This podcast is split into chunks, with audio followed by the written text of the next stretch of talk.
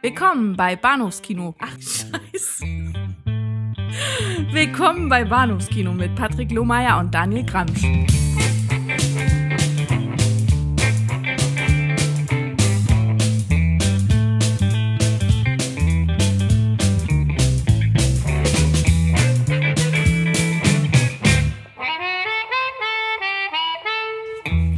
Herzlich willkommen zur Episode 162 des Bahnhofskino Podcast. Mein Name ist Patrick und bei mir ist der Daniel. Hallo. Hallihallo. Ja, die ähm, Chlorin-Akustik ist äh, von dann hinfort hinweg. Ich kann auch wieder nicht heimischen Gefühl angekommen. Ja, ich auch nicht wirklich, aber ähm, naja. Ich habe viele neue Freunde kennengelernt und äh,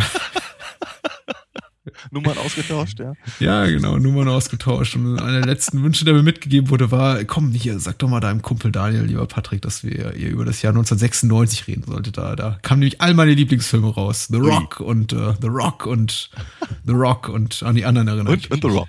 Ja, genau. Äh, und genau das tun wir heute Abend. Wir reden über Ja. äh, das Kinojahr 1996. Äh, wir finden hier, oder beziehungsweise ihr habt auch zur Verfügung die Hörer eine Liste, die man bei insidekino.com oder de findet. Die werden wir auf jeden Fall im Podcast in den Show Notes verlinken. Und wer möchte, kann denn mitlesen. Also das Prozedere, wie bereits äh, bekannt aus vorherigen Kinojahrfolgen, ist folgendes. Wir arbeiten uns an der Top 100 Liste herab. Top-Down nennt man das, glaube ich. Ja. Und äh, sprechen über ja die Filme mal mehr oder intensiv, mehr oder weniger intensiv, über die wir auch sprechen wollen. Jawohl, ja. Ja. Äh, Wir versuchen, das weitgehend spoilerfrei zu halten, aber man muss ja natürlich auch fairerweise sagen, zwei, bei, bei, bei 20 Jahre alten Filmen und gerade wirklich äh, dicken Blockbustern, da sind einige dabei, ist es jetzt äh, wahrscheinlich auch nicht so wahnsinnig gefragt, ja, Ich denke eigentlich auch, dass das jetzt also. Gedanken hinterm Zaun zu halten. Ja, ja. Aber wir sind ja sowieso in unseren Unterhaltungen ganz selten wirklich plotlastig. Ja, denke ich auch. Ähm, legen wir einfach los. Ja, ich bin ganz gespannt. Ja, es ist äh,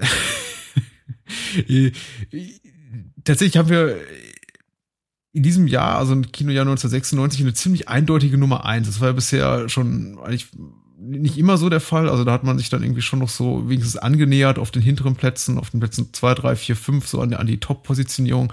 Aber 96 hat mich schon insofern überrascht, äh, nicht das, nicht die Nummer eins selbst, weil die, äh, es war für mich auch relativ offensichtlich. Ich kann mich noch relativ Mhm. gut dran erinnern und ich war auch selber in dem Film drin. Mhm. Aber wie viele Zuschauer der hatte im Vergleich zum Zweitplatzierten, nämlich genau doppelt so viele. Knapp 10 Millionen Zuschauer hatte Independence Day Ja. von Roland Emmerich, das, das Spielberkel aus dem Schwabeland. Hübsch.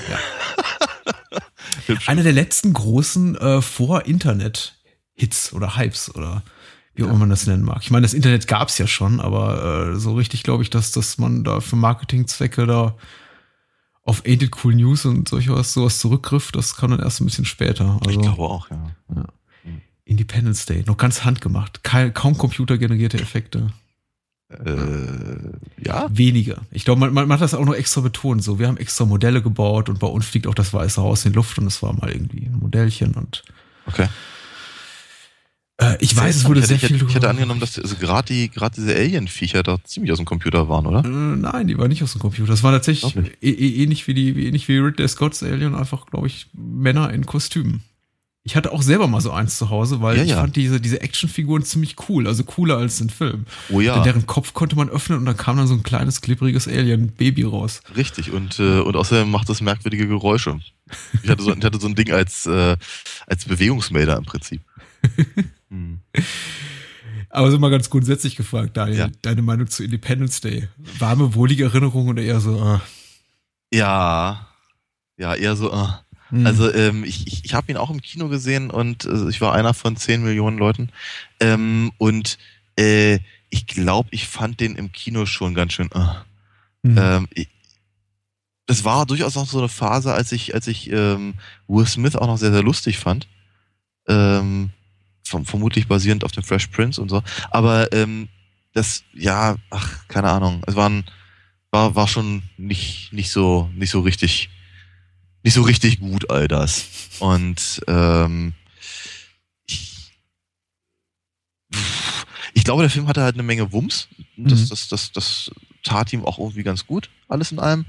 Aber nee, so richtig, so richtig mein Fall war er nicht. Vielleicht auch gerade durch den, durch den ganzen Pathos. Also, B Bill Pullmans Pathos, ich glaube, den konnte ich nicht so richtig ernst nehmen. Nicht, nicht nach Spaceballs und die unglaubliche Entführung der verrückten Mrs. Stone. Ja, ähm, ich hatte mit, ich, Independence Day ist einer dieser Filme, die sich irgendwie auch, auch äh, wunderbar für diese Kolumne, die ehemals auf The Dissolve erschien, diese, diese Kolumne, die da lautete For Godbusters eignen wirkt, mhm. würde, weil äh, nicht, dass der Film jetzt in Vergessenheit geraten ist. Ich meine, er wird seit Jahr und Tag immer wieder aufgelegt auf DVD, Blu-ray, äh, Erst dies, irgendwie aller Orten. kommt ein Sequel, nicht wahr? Es gibt ein Sequel, ja, mit dem irgendwie 20 Jahre später auch keiner mehr gerechnet hat. Und ich ja. glaube, irgendwie von der Originalbesetzung ist auch noch Jeff Goldblum dabei. Aber es ist schon so ein Film, glaube ich, von dem viele, glaube ich, auch unsere Wahrnehmung teilen und sagen, ja, den habe ich damals gesehen und ja, war okay oder fand ich ganz gut. Aber es ist halt ein Film, der keinerlei Kult oder weiß nicht, Hype ausgelöst hat. Zumindest Impact, nicht, ja. kein, kein, keinerlei Kultur, popkulturellen Impact hatte, richtig. Und das ist auch was, was man über, über, über andere Filme, wie, wie, wie mega erfolgreiche Filme wie Avatar behauptet, von wegen, die sind aber einfach gekommen und die waren irgendwie drei Monate gab es eigentlich nichts anderes im Kino und jeder ging rein und keiner hat über was anderes geredet. Aber als die dann erstmal aus dem Kino verschwunden waren, haben alle irgendwie nur mit den Achseln gezuckt und gesagt, ja, okay, und was ist jetzt das nächste? Und äh, mhm. äh, Roland Emmerich selber hat ja auch versucht, immer wieder quasi Independence Day neu und neu und neu zu drehen, immer ja. unter leicht anderen storymäßigen Voraussetzungen. Und äh, mhm. ja, ob er jetzt damit so erfolgreich war, mag, mag ich nicht beurteilen. Also persönlich gefiel jetzt irgendwie sein letztes Disaster Movie 2012 ein bisschen besser, glaube ich. Okay. Aber Independence Day ist natürlich, ähm, weiß ich, für ihn, glaube ich, äh, von, für ihn, glaube ich, hauptsächlich bedeutend, aber für mich jetzt als Kinogänger auch eher uninteressant. Mhm. Was man, glaube ich, auch daran merkt, wie ich über den Film rede. Dann fällt wahrlich kaum irgendwas Interessantes ein. Ja. Außer, dass es vielleicht so meine erste Erinnerung war an die Art von, von, von, von Kinobilder, die dann irgendwie auch äh, inflationär Einzug ins Kino hielten von Raumschiffen, die über äh, Metropolen kreisen. Ja. Und, äh, das sah man dann irgendwie ein oder zwei Jahre später in, in, in Armageddon mhm. und äh, Deep Impact und weiß ich nicht, in tausend einem anderen Filmen. Und dann mhm. viel fällt der Eiffelturm um und dann mhm. explodiert mhm. das Weiße Haus. Und mhm. das war irgendwie alles schon ganz nett, aber das war eben auch alles im Trailer. Mhm. Ja. So. Richtig. Also. Ja, du ehrlich was anderes. mir fällt auch nicht mehr zu ein. Das ist äh, dafür, dass der, dafür, dass der eben doch Mordskohle gemacht hat und all das, ne? Aber mhm. ja. Und der eberte Roland Emmerich den Weg für äh, Godzilla. du musst ja nicht gleich ausfallend werden. Ja. äh, mit dem er das schon auf die Nase gefallen ist. Aber äh, dazu vielleicht mehr, wenn wir, ich meine, haben wir über, wann kam der raus? 99 darüber schon geredet? 98? Ich glaube nicht. Vielleicht machen wir es noch. Mhm. Äh, wir können über Platz 2 reden. Werner, das muss kesseln. Ich ver ja. Welcher von denen ist es? ist der zweite. Ach, der zweite. Und das Einzige, was irgendwie da, da vertraut klingt, ist hier für mich der Name des Regisseurs, nämlich Michael Schark, der, glaube ich, gefühlt jeden Animation, deutschen Animationsfilm der letzten 20 Jahre ja, ja. inszeniert hat. Ja. Ähm, ich glaube, ich habe ihn gesehen, mhm. den Werner-Film. Ich glaube auch. Und ich glaube, er wurde damals gelohnt dafür, dass, äh, dass es eben reiner Animationsfilm war, ungleich zum ersten und äh, keinerlei ja. irgendwie echte Spielszenen drin enthalten waren. Ja, die waren auch wirklich schrecklich damals. Mhm. Ähm, ich habe auch keine Ahnung mehr, welche, welche Episoden da drin verwurstet wurden oder was mich irgendwie an dem Film interessieren sollte. Mhm. Geht ja total stark unser Podcast hier. Ja, ne? Ich bin, also wir haben uns ein super Jahr ausgesucht. Unglaublich. Ich denke auch. Also er muss ja sagen, irgendwie 96 ist äh, naja, ich weiß gar nicht, wie wir darauf gekommen sind, aber ich glaube, so äh, aus den 90er Jahren haben wir uns die Rosinen eben schon rausgepickt und jetzt ja. müssen wir eben hier mit vor, Vorlieb nehmen. Ja, ja. Äh, wir können auch gleich weiter Die Hörer müssen durch. ich muss auch sagen, ich glaube, ja, 96 war ich dann, war ich 17 Jahre alt, es ging schnurstracks aufs Abi zu. Ich war einfach aus meinen, meinen Werner-Fanzeiten so ein bisschen raus, was merkwürdig mhm. ist, da Werner ein Comic ist über einen, ja, mhm. hauptsächlich überwiegend alkoholisierten jungen Mann und das wahrscheinlich nicht irgendwie die Art von Comic-Lektüre ist, die vielleicht für Zehnjährige zu empfehlen ist. Aber mhm. ich mochte eben Werner am liebsten, als ich elf, zwölf, dreizehn war. Ja, natürlich. Und es liegt aber auch daran, dass, dass der Humor genau so ist. Ja, ich meine, diese ganzen, diese ganzen Geschichten da mit dem, weiß ich nicht, mit, mit dem in Flitzkacke ertrinkenden Krankenhaus beispielsweise. Ja, oder so. Also das, das oder das, das Fußballspiel, das berühmte, aber das war aus dem ersten Film. Ne? ich glaube auch. Ja, aber ehrlicherweise, mir ging es auch so. Ich habe ich hab Werner Sachen gelesen, etwa zur gleichen Zeit, zu der ich Garfield Sachen gelesen habe. Ja. also, ja, ich weiß nicht, ob wir jemals zu dem Jahr kommen, wo Bill ja. Murray als, als, als Garfield auftaucht. Keine Ahnung. Äh, ja, jedenfalls, ähm, nee, also ich, ich, ich ein paar von den Werner-Filmen habe ich gesehen. Ja, den ersten auf jeden Fall, den zweiten. Ich denke auch, aber ich habe keine Ahnung, welcher von denen das ist, was da für Geschichten drin äh, vorkommen. Äh, es sei denn, es sei denn, es ist die Geschichte mit, mit, mit hier ähm, äh, Meister Röhrig. Daran kommt, glaube ich, in jedem Film vor, oder? Na, der wurde relativ spät eingeführt, zumindest in den Comics. Okay. Und ähm, also wenn das, wenn das die Sache ist mit äh, Eckhard Werner, ja, dann, äh, dann, dann mag der Film tatsächlich ganz gut sein. Aber da ich, ich kann die alle nicht auseinanderhalten. Ja. Und äh, viel mehr kann ich darüber dann eigentlich auch nicht sagen.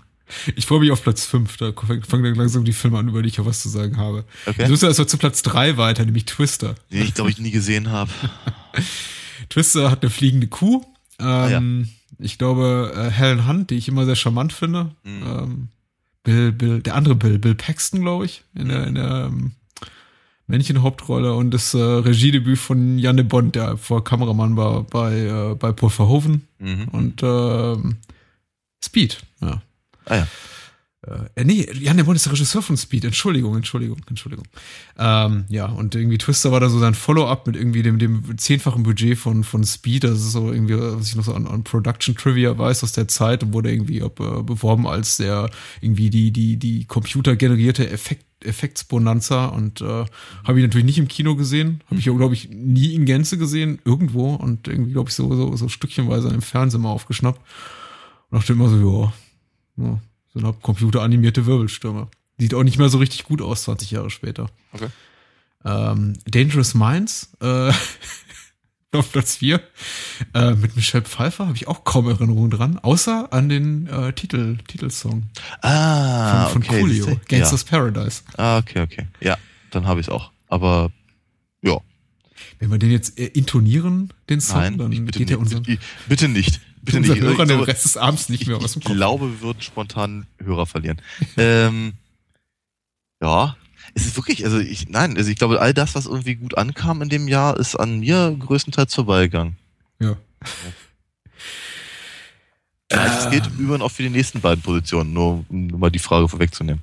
Ja, ich äh, befürchte mit Platz 5, nämlich The Rock, ähm, Michael Bays zweiten Kinofilm, wenn ich richtig liege, nach Bad Boys, äh, werde ich, werde ich auch einige Hörer möglicherweise ein bisschen ärgern müssen, indem ich sage, ich finde den nicht besonders gut. Mhm. Es ist, äh, es, es, äh, ich finde, es ist ein, es ist ein, ich, ich kann mit Michael Bay generell relativ wenig anfangen und The Mhm. Rock ist halt die Art von Michael Bay Film, die er halt, äh, machte irgendwie in den 90er Jahren mit irgendwie äh, eine Art von Kameratechnik, in der jede Einstellung aussieht, als wäre sie irgendwie zu, zu, zu, zu Magic Hour, also irgendwie im Sonnenuntergang gefilmt und irgendwie die, alle Farben glühen und die Schurken sind böse und die, die Helden werden gespielt von Nicolas Cage äh, vorzugsweise und äh, ach, ich weiß nicht, ab und zu fliegt ab irgendwie ein teures Auto in die Luft und ich meine, er ist, er ist seinem Stil da weitgehend treu geblieben, außer eben, dass heutzutage viel mehr computeranimiert ist.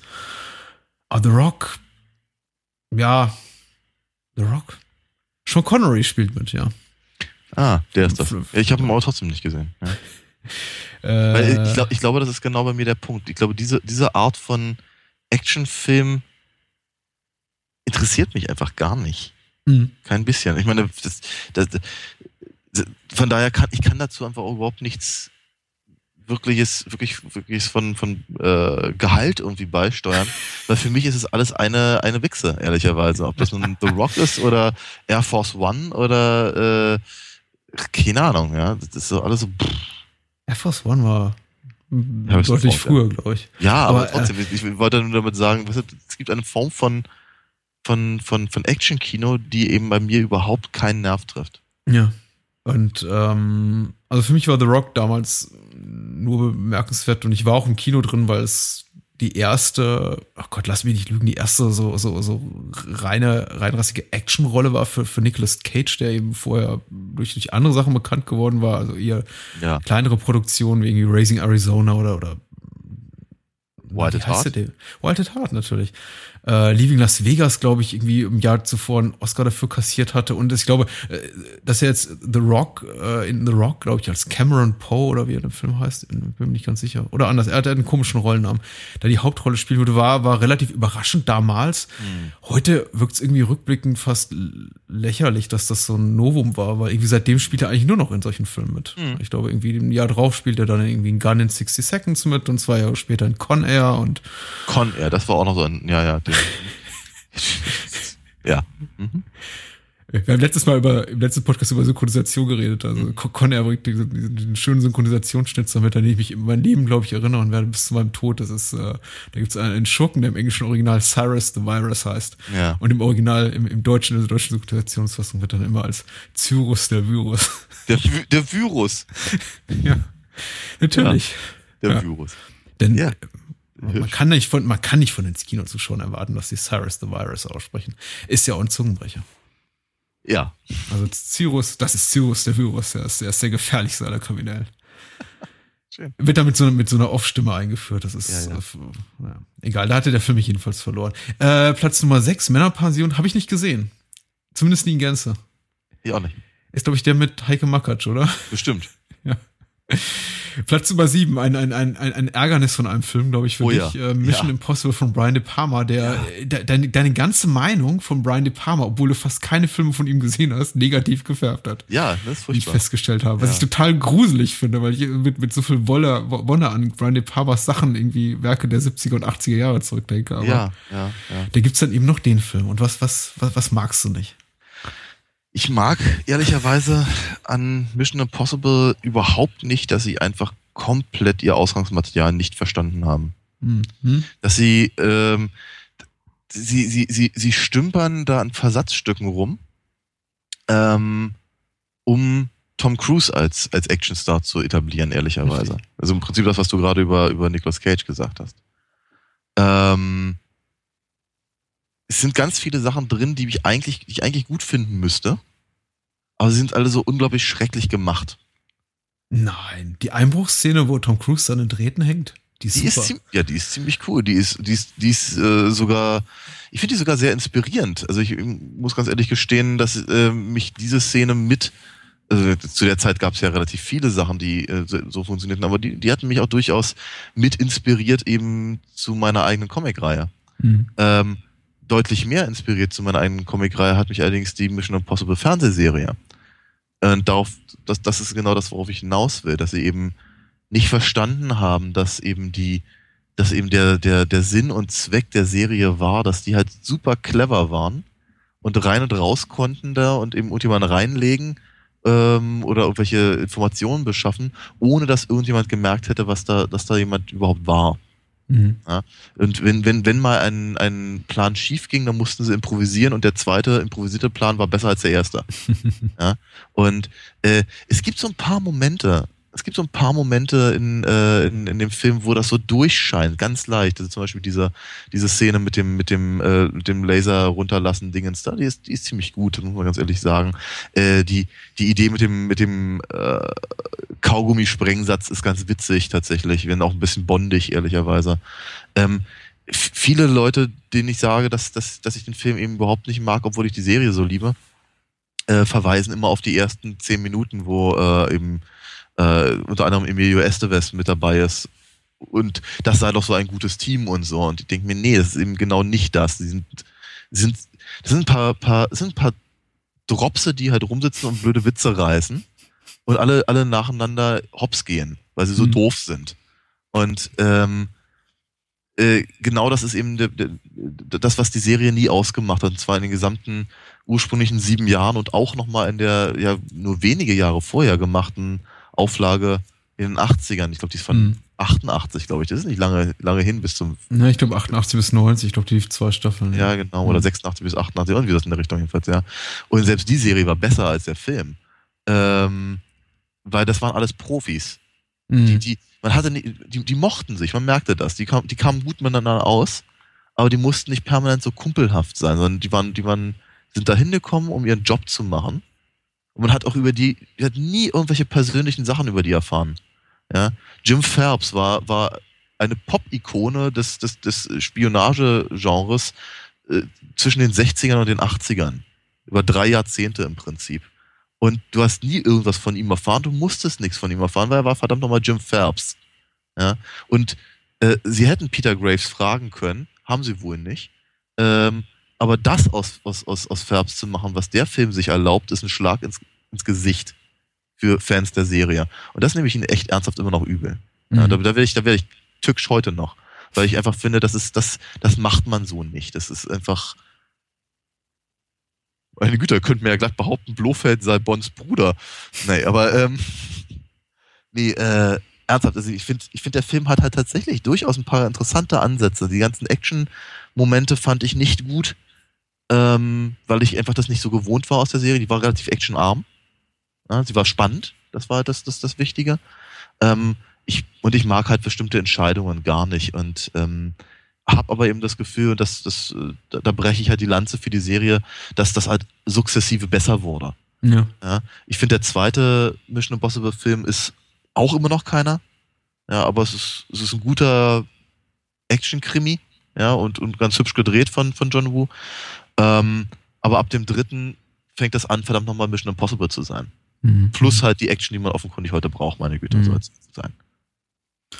Ähm, also ich mag den Film gerne, aber ich werde es irgendwie auch einen Teufel tun und sagen und irgendwie zu, zu, sehr in die Defensive für den Film springen, weil so gern mag ich ihn dann auch nicht. Also vor allem im Gesamtkontext von Brian De Palmas Werk würde ich ihn ja. irgendwie so am unteren Ende irgendwo ansiedeln. Ich möchte dem Mann auch im Übrigen überhaupt nichts, äh, überhaupt nichts Schlimmes. Ich finde, das ist glaube ich schon ein paar Mal äh, äh, gesagt und ich, ich, ich bin ich bin gerne bereit, die anderen Sachen zu sehen, die, die, die eben dann besser sind, ja. Ja. Äh, werden wir auch noch tun. Ich muss, ich meine, eine Sache, und die ist vielleicht ein bisschen abstrakt und die hat mit dem Film selber ganz wenig zu tun, ist, äh, was man vielleicht fairerweise einfach sagen muss. Ich glaube, 1996 war Mission Impossible irgendwie als, als, als quasi als Marke eigentlich nicht vorhanden. Ja. Also das war irgendwie, dass diese Neuauflage der Serie, die nicht besonders erfolgreich war, muss man auch mal fairerweise ja. sagen, die, die liefert sich über Jahre. Ich glaube, davon gibt es 30 Folgen, dann wurde sie relativ bald abgesetzt, nach einer verkürzten zweiten Staffel. Das ist, äh, äh, das bot sich eben auch für Tom Cruise an, glaube ich, so quasi das als es gibt diesen zynischen Begriff, das ist das Intellectual Property, das quasi so zu akquirieren und zu sagen, okay, da, da, da probiere ich mich jetzt eben mal aus als Produzent. Das war der erste Film, glaube ich, der von Tom Cruise Produktionsfirma auch produziert wurde. Und ja, klar, dass er sich da irgendwie selber in Szene setzen will. Und klar, dass er sagt, okay, ich inszeniere irgendwie so einen der führenden Thriller-Spezialisten als Regisseur ja. der, der 70er, 80er Jahre. Aber ich glaube eben auch, Brian De Palma war da irgendwie nicht viel mehr als ausführende Hand. Es gibt so ein paar Szenen, die durchaus seine, seine Handschrift tragen, äh, Zeichen, zeigen, aber mhm. insgesamt, ich, ich gebe dir weitgehend recht. Ich glaube, ich, ich würde ihn nicht irgendwie so ans Ende dieser Kette einreihen, so was die Qualität betrifft, innerhalb der Mission Impossible-Reihe. Ich habe, glaube ich, äh, so mit dem dritten und fünften auch so meine, meine Problemchen stellenweise, mit dem zweiten noch viel mehr. Mhm. aber ähm, ja, es ist, es ist kein, kein großartiger Film. Auf mhm. keinen Fall. Aber na gut. Äh, Jetzt ist er da. ja, und meine, muss man auch natürlich ganz ehrlich sagen, wenn er nicht da wäre, hätten wir die anderen nicht. Ja. Und für die bin ich ja dann durchaus relativ dankbar. Ja. Ich habe, äh, ich, mein erster Kontakt mit Mission Impossible war die, ähm, war tatsächlich die Neuauflage der Serie, die, glaube ich, okay. ja, wie du sagst, in den späten 80ern rauskam. Die, glaube ich, äh, die, die Originalserie hieß ja Cobra übernehmen sie in Deutschland Richtig, und genau. die, äh, die Neuauflage hieß in geheimer Mission und lief mhm. im, im Vorabendprogramm der ARD und das war so mein, mein erster Berührungspunkt. Und ich fand die ganz toll. Mhm. Und es dauerte viele, viele Jahre noch, also nicht viele Jahre, aber bestimmt eine Handvoll, also bestimmt vier, fünf Jahre, bis ich, äh, bis mir jemand sagte, du, da gibt's übrigens noch ein Original. Mhm. Und äh, mit Martin Lander und mhm. Leonard Nimoy und einer irgendwie, also einer wirklich coolen Besetzung. Und, Barbara äh, Burns. Ja, spitze. Ja. Und äh, dann habe ich die eben die Folgen, die alten Folgen gesehen und dachte, oh mein Gott, was habe ich, was ist mir da entgangen? Ja. Ähm, ich mag die Serie auch sehr gerne und äh, ich, ich habe nicht so, ich habe kein so großes Problem damit gehabt, dass ich Mission Impossible, also der Film, so sehr inhaltlich davon entfernte, aber ich verstehe auch total, dass sie das so aufstößt mit Tom Cruise Solo-Nummer da. Und der Verrat an einigen Figuren. Der Böse. Hm. Ja. Äh. Oh, Disney, der Glöckner von Notre Dame auf Platz Oh ja. 8. Ähm, Mhm. Habe ich nie gesehen. So. Okay. Ich habe ich hab ihn gesehen. Ich mochte ihn sehr gerne damals. Mhm. Ähm, äh, ich fand, es ist. Der Glöckner von Notre Dame ist natürlich eine ganz, ganz schwierige Sache, weil es eben auch so eine unglaubliche Disneyfizierung ist, wie man so sagt. Mhm. Ähm, aber sie haben sich meiner Meinung nach durchaus bestimmte Dinge getraut zu, zu tun, zumindest in dem Kontext, in dem es ihnen als Disney einfach auch möglich ist zu machen. Ich meine ganz ehrlich, aus, aus dem, aus, aus, aus äh, hier, äh, äh, hier Vater Frollo wird, wird Richter Frollo, Mhm. aber dennoch sind halt interessanterweise sämtliche, sämtliche ähm, äh, re religionskritischen Aspekte sind weiterhin drin. Seltsam ist. Ähm, der Film hat tatsächlich relativ gute Musik, ähm, aber er ist durchaus natürlich am, am, am, am hinteren Ende dieser, dieser Disney-Renaissance und vermutlich auch mit einer der Gründe, warum es einem dann, dann, dann so abwärts ging wieder. Was Äh, kam denn danach noch? War Pocahontas davor oder danach? Ich glaube, Pocahontas war, war davor. Mhm. Ich glaube, ja. war davor. Mhm. Äh, danach kam dann, glaube ich, noch Atlantis und, und äh, oh, ja. äh, hier Dingens. Äh, äh, Schatz, Schatzplanet. genau, Treasure Planet, ja. Wobei, wir, Atlantis, Atlantis hat immerhin die äh, ein, paar, ein paar Layouts von Mike Mignola. Äh, und Schatzplanet fand ich gar nicht so schlecht. Mhm. Aber ähm, ja, der Glöckner, das ist halt, das ist, ist halt eine schwierige Sache, weil es halt eine unglaublich düstere Vorlage ist, äh, die dann aber entsprechend irgendwie recht fröhlich präsentiert wird, aber dann eben auch immer wieder sehr, tja, einfach wer, wer, wer sehr, sehr, sehr, sehr, sehr Disney ungewohnte Töne anschlägt, die soll ich sagen, wo es ehrenhaft ist, dass sie überhaupt diese Töne versucht haben anzuschlagen, wo aber nicht jeder Ton auch wirklich getroffen wird. Ja. Und das ist halt ein großes Problem. Ich hatte das dann ein paar Jahre später hier am Potsdamer Platz gesehen als, als, als Musical, äh, wo sie eben etliche von diesen Sachen wieder, wieder rausgenommen haben und sich dann noch ein bisschen mehr noch auf die, auf die literarische Vorlage beziehen. Und dann ist das Ding auf einmal richtig düster und um einiges besser gewesen, wohlgemerkt. Mhm. Aber ich mag, ich mag den Film trotzdem ganz gerne. Er ist irgendwie ganz cool. Hat ein paar ganz, hat ein paar ganz, ganz, ganz hübsche Sequenzen und ganz, äh, ganz nette Einfälle. Und ich meine ganz ehrlich natürlich aus, aus, aus der Kathedrale, äh, also äh, aus, aus Notre Dame selber und was ich den, den, äh, ähm, den Katakomben von Paris und sowas, da kann man natürlich eine ganze Menge machen und sie haben das immer sehr, sehr schön gelöst. Ähm, wir kommen zum Platz 9. Der verrückte Professor, ein quasi Remake der, Ah. der Jerry Lewis Mhm. Komödie aus den 60ern mit Eddie Murphy in der Hauptrolle, der äh, ich mag den ich ich habe den Film nicht gesehen, ich habe nichts Gutes über ihn gehört, aber äh, mag es irgendwie, ich, ich kann, kann mir kein eigenes Urteil bilden, weil, wie gesagt, ich habe ihn nicht gesehen. Aber ich, ich glaube, es war irgendwie für, für, für Eddie Murphy läutete es so ein bisschen so eine, so eine kleine Kinorenaissance ein, be, be, be, bestimmte dann auch so die, die folgenden Jahre seines Schaffens, nämlich vorwiegend in Ja. irgendwelchen effektgetriebenen Ja. Komödien, wo er sich dann in irgendwelchen Latexanzügen Ja. rumschlug. Ja. Richtig, richtig, ja. Ähm, für, für mich, ich, ich, also ich hatte, ich hatte ihn gesehen. Mhm. Ich glaube nicht im Kino. Ich, ich glaube im Flugzeug. Ja. Oder so. Also eine ganz, ganz seltsame, ganz, ganz seltsame Form äh, der, der Rezeption. Aber ähm, ich, hat, ich hatte halt irgendwie gehofft, dass er, dass er in irgendeiner Form ähm, ähm, so eine Art Renaissance einläuten würde, genauso wie was ich, keine Ahnung, Dr. Doolittle oder sowas Mhm. was er da gemacht hat. Ähm, und ich war mordsmäßig enttäuscht. Weil das war überhaupt, es war überhaupt nicht komisch und das war, es war vor allem auch eine Form von Humor, die ich einfach nicht schätze. So viel, Ja. viel, keine Ahnung, also Flatulenzhumor. Flatulenz, ja genau. Dick and Fart Jokes, wie es, wie Kevin Smith äh, nennt, ja. Und äh, das wollte ich ehrlicherweise von Eddie Murphy nicht sehen. Ja. Der Clou ist ja, dass äh, ungleich zu äh, Jerry Lewis, dem Original, eben Ja. äh, sich, wie heißt er, Marty Love oder Dr. Love? Nee, wie heißt er? In, der, der sich eben in, in, in diesen, in diesen Halodri Filou, äh, weiß Mhm. nicht, Au- Aufreißer verwandelt in diesen attraktiven, äh, als, vor seiner Verwandlung einfach weiß nicht, ein dickes Brillengestell trägt und irgendwie schiefe Zähne hat ja, und genau, ja. Und im, im, im Remake ist es eben so, dass äh, Eddie Murphy nicht, weiß ich nicht, fett ist. Ja. Also Ja. halt unglaublich fett. Und irgendwie, ich, ich weiß nicht, ich, ich mir gefiel die Prämisse nicht. Mir war irgendwie nie wohl dabei. Also ich habe ich hab kein Problem mit irgendwie Political Incorrectness und, und, und, und, und dergleichen. Und ich finde auch, man darf sich auch durchaus irgendwie über, über, über Minderheiten, wenn es dann irgendwie angebracht ist, genauso lustig machen wie irgendwie über die breite Masse oder irgendwie den, weiß ich nicht, den, den, den, den Durchschnittsamerikaner oder, oder weiß ich nicht. Aber es, ich fand einfach, ich fand einfach die Idee so schwachsinnig. Hm. Also irgendwie, äh, ich, es, es hat mir, es, es hat mir ein, ein, ein Unwohlsein bereitet, die, die, die Vorstellung, mir das anzusehen. Zu sehen, wie irgendwie da irgendwie ein, ein, fetter, ungeliebter, vielleicht, weiß nicht, Hang zu Depressionen pflegender äh, sch- schwarzer Mann sich irgendwie nur, nur dann ausleben äh, kann und glücklich sein kann, erfolgreich sein kann, wenn er sich eben in, in den, in Eddie Murphy verwandelt. Hm. Ich fand das, ich, ich fand die Vorstellung nie angenehm. Deswegen habe ich auch die, den Film bis heute gemieden. Ja. Und vermutlich zu Recht. Also ich denke, was ist. Äh, Dann lieber die Hasenszene von Jerry Lewis, aus irgendeinem Grund. Wobei ich, wobei ich ehrlicherweise sagen muss, ich fand den auch schon nicht doll. Hm. Den, den, den, ich glaube, der lief irgendwann mal, ich glaube, zu Silvester oder sowas. Ja. Und da hatte ich den, den, den, den Jerry Lewis-Film, meine ich jetzt. Und ähm, Ja. da, ich, da ich Jerry Lewis eigentlich sonst immer sehr mochte, hatte ich mich darauf sehr gefreut und dann war ich da nicht so angetan.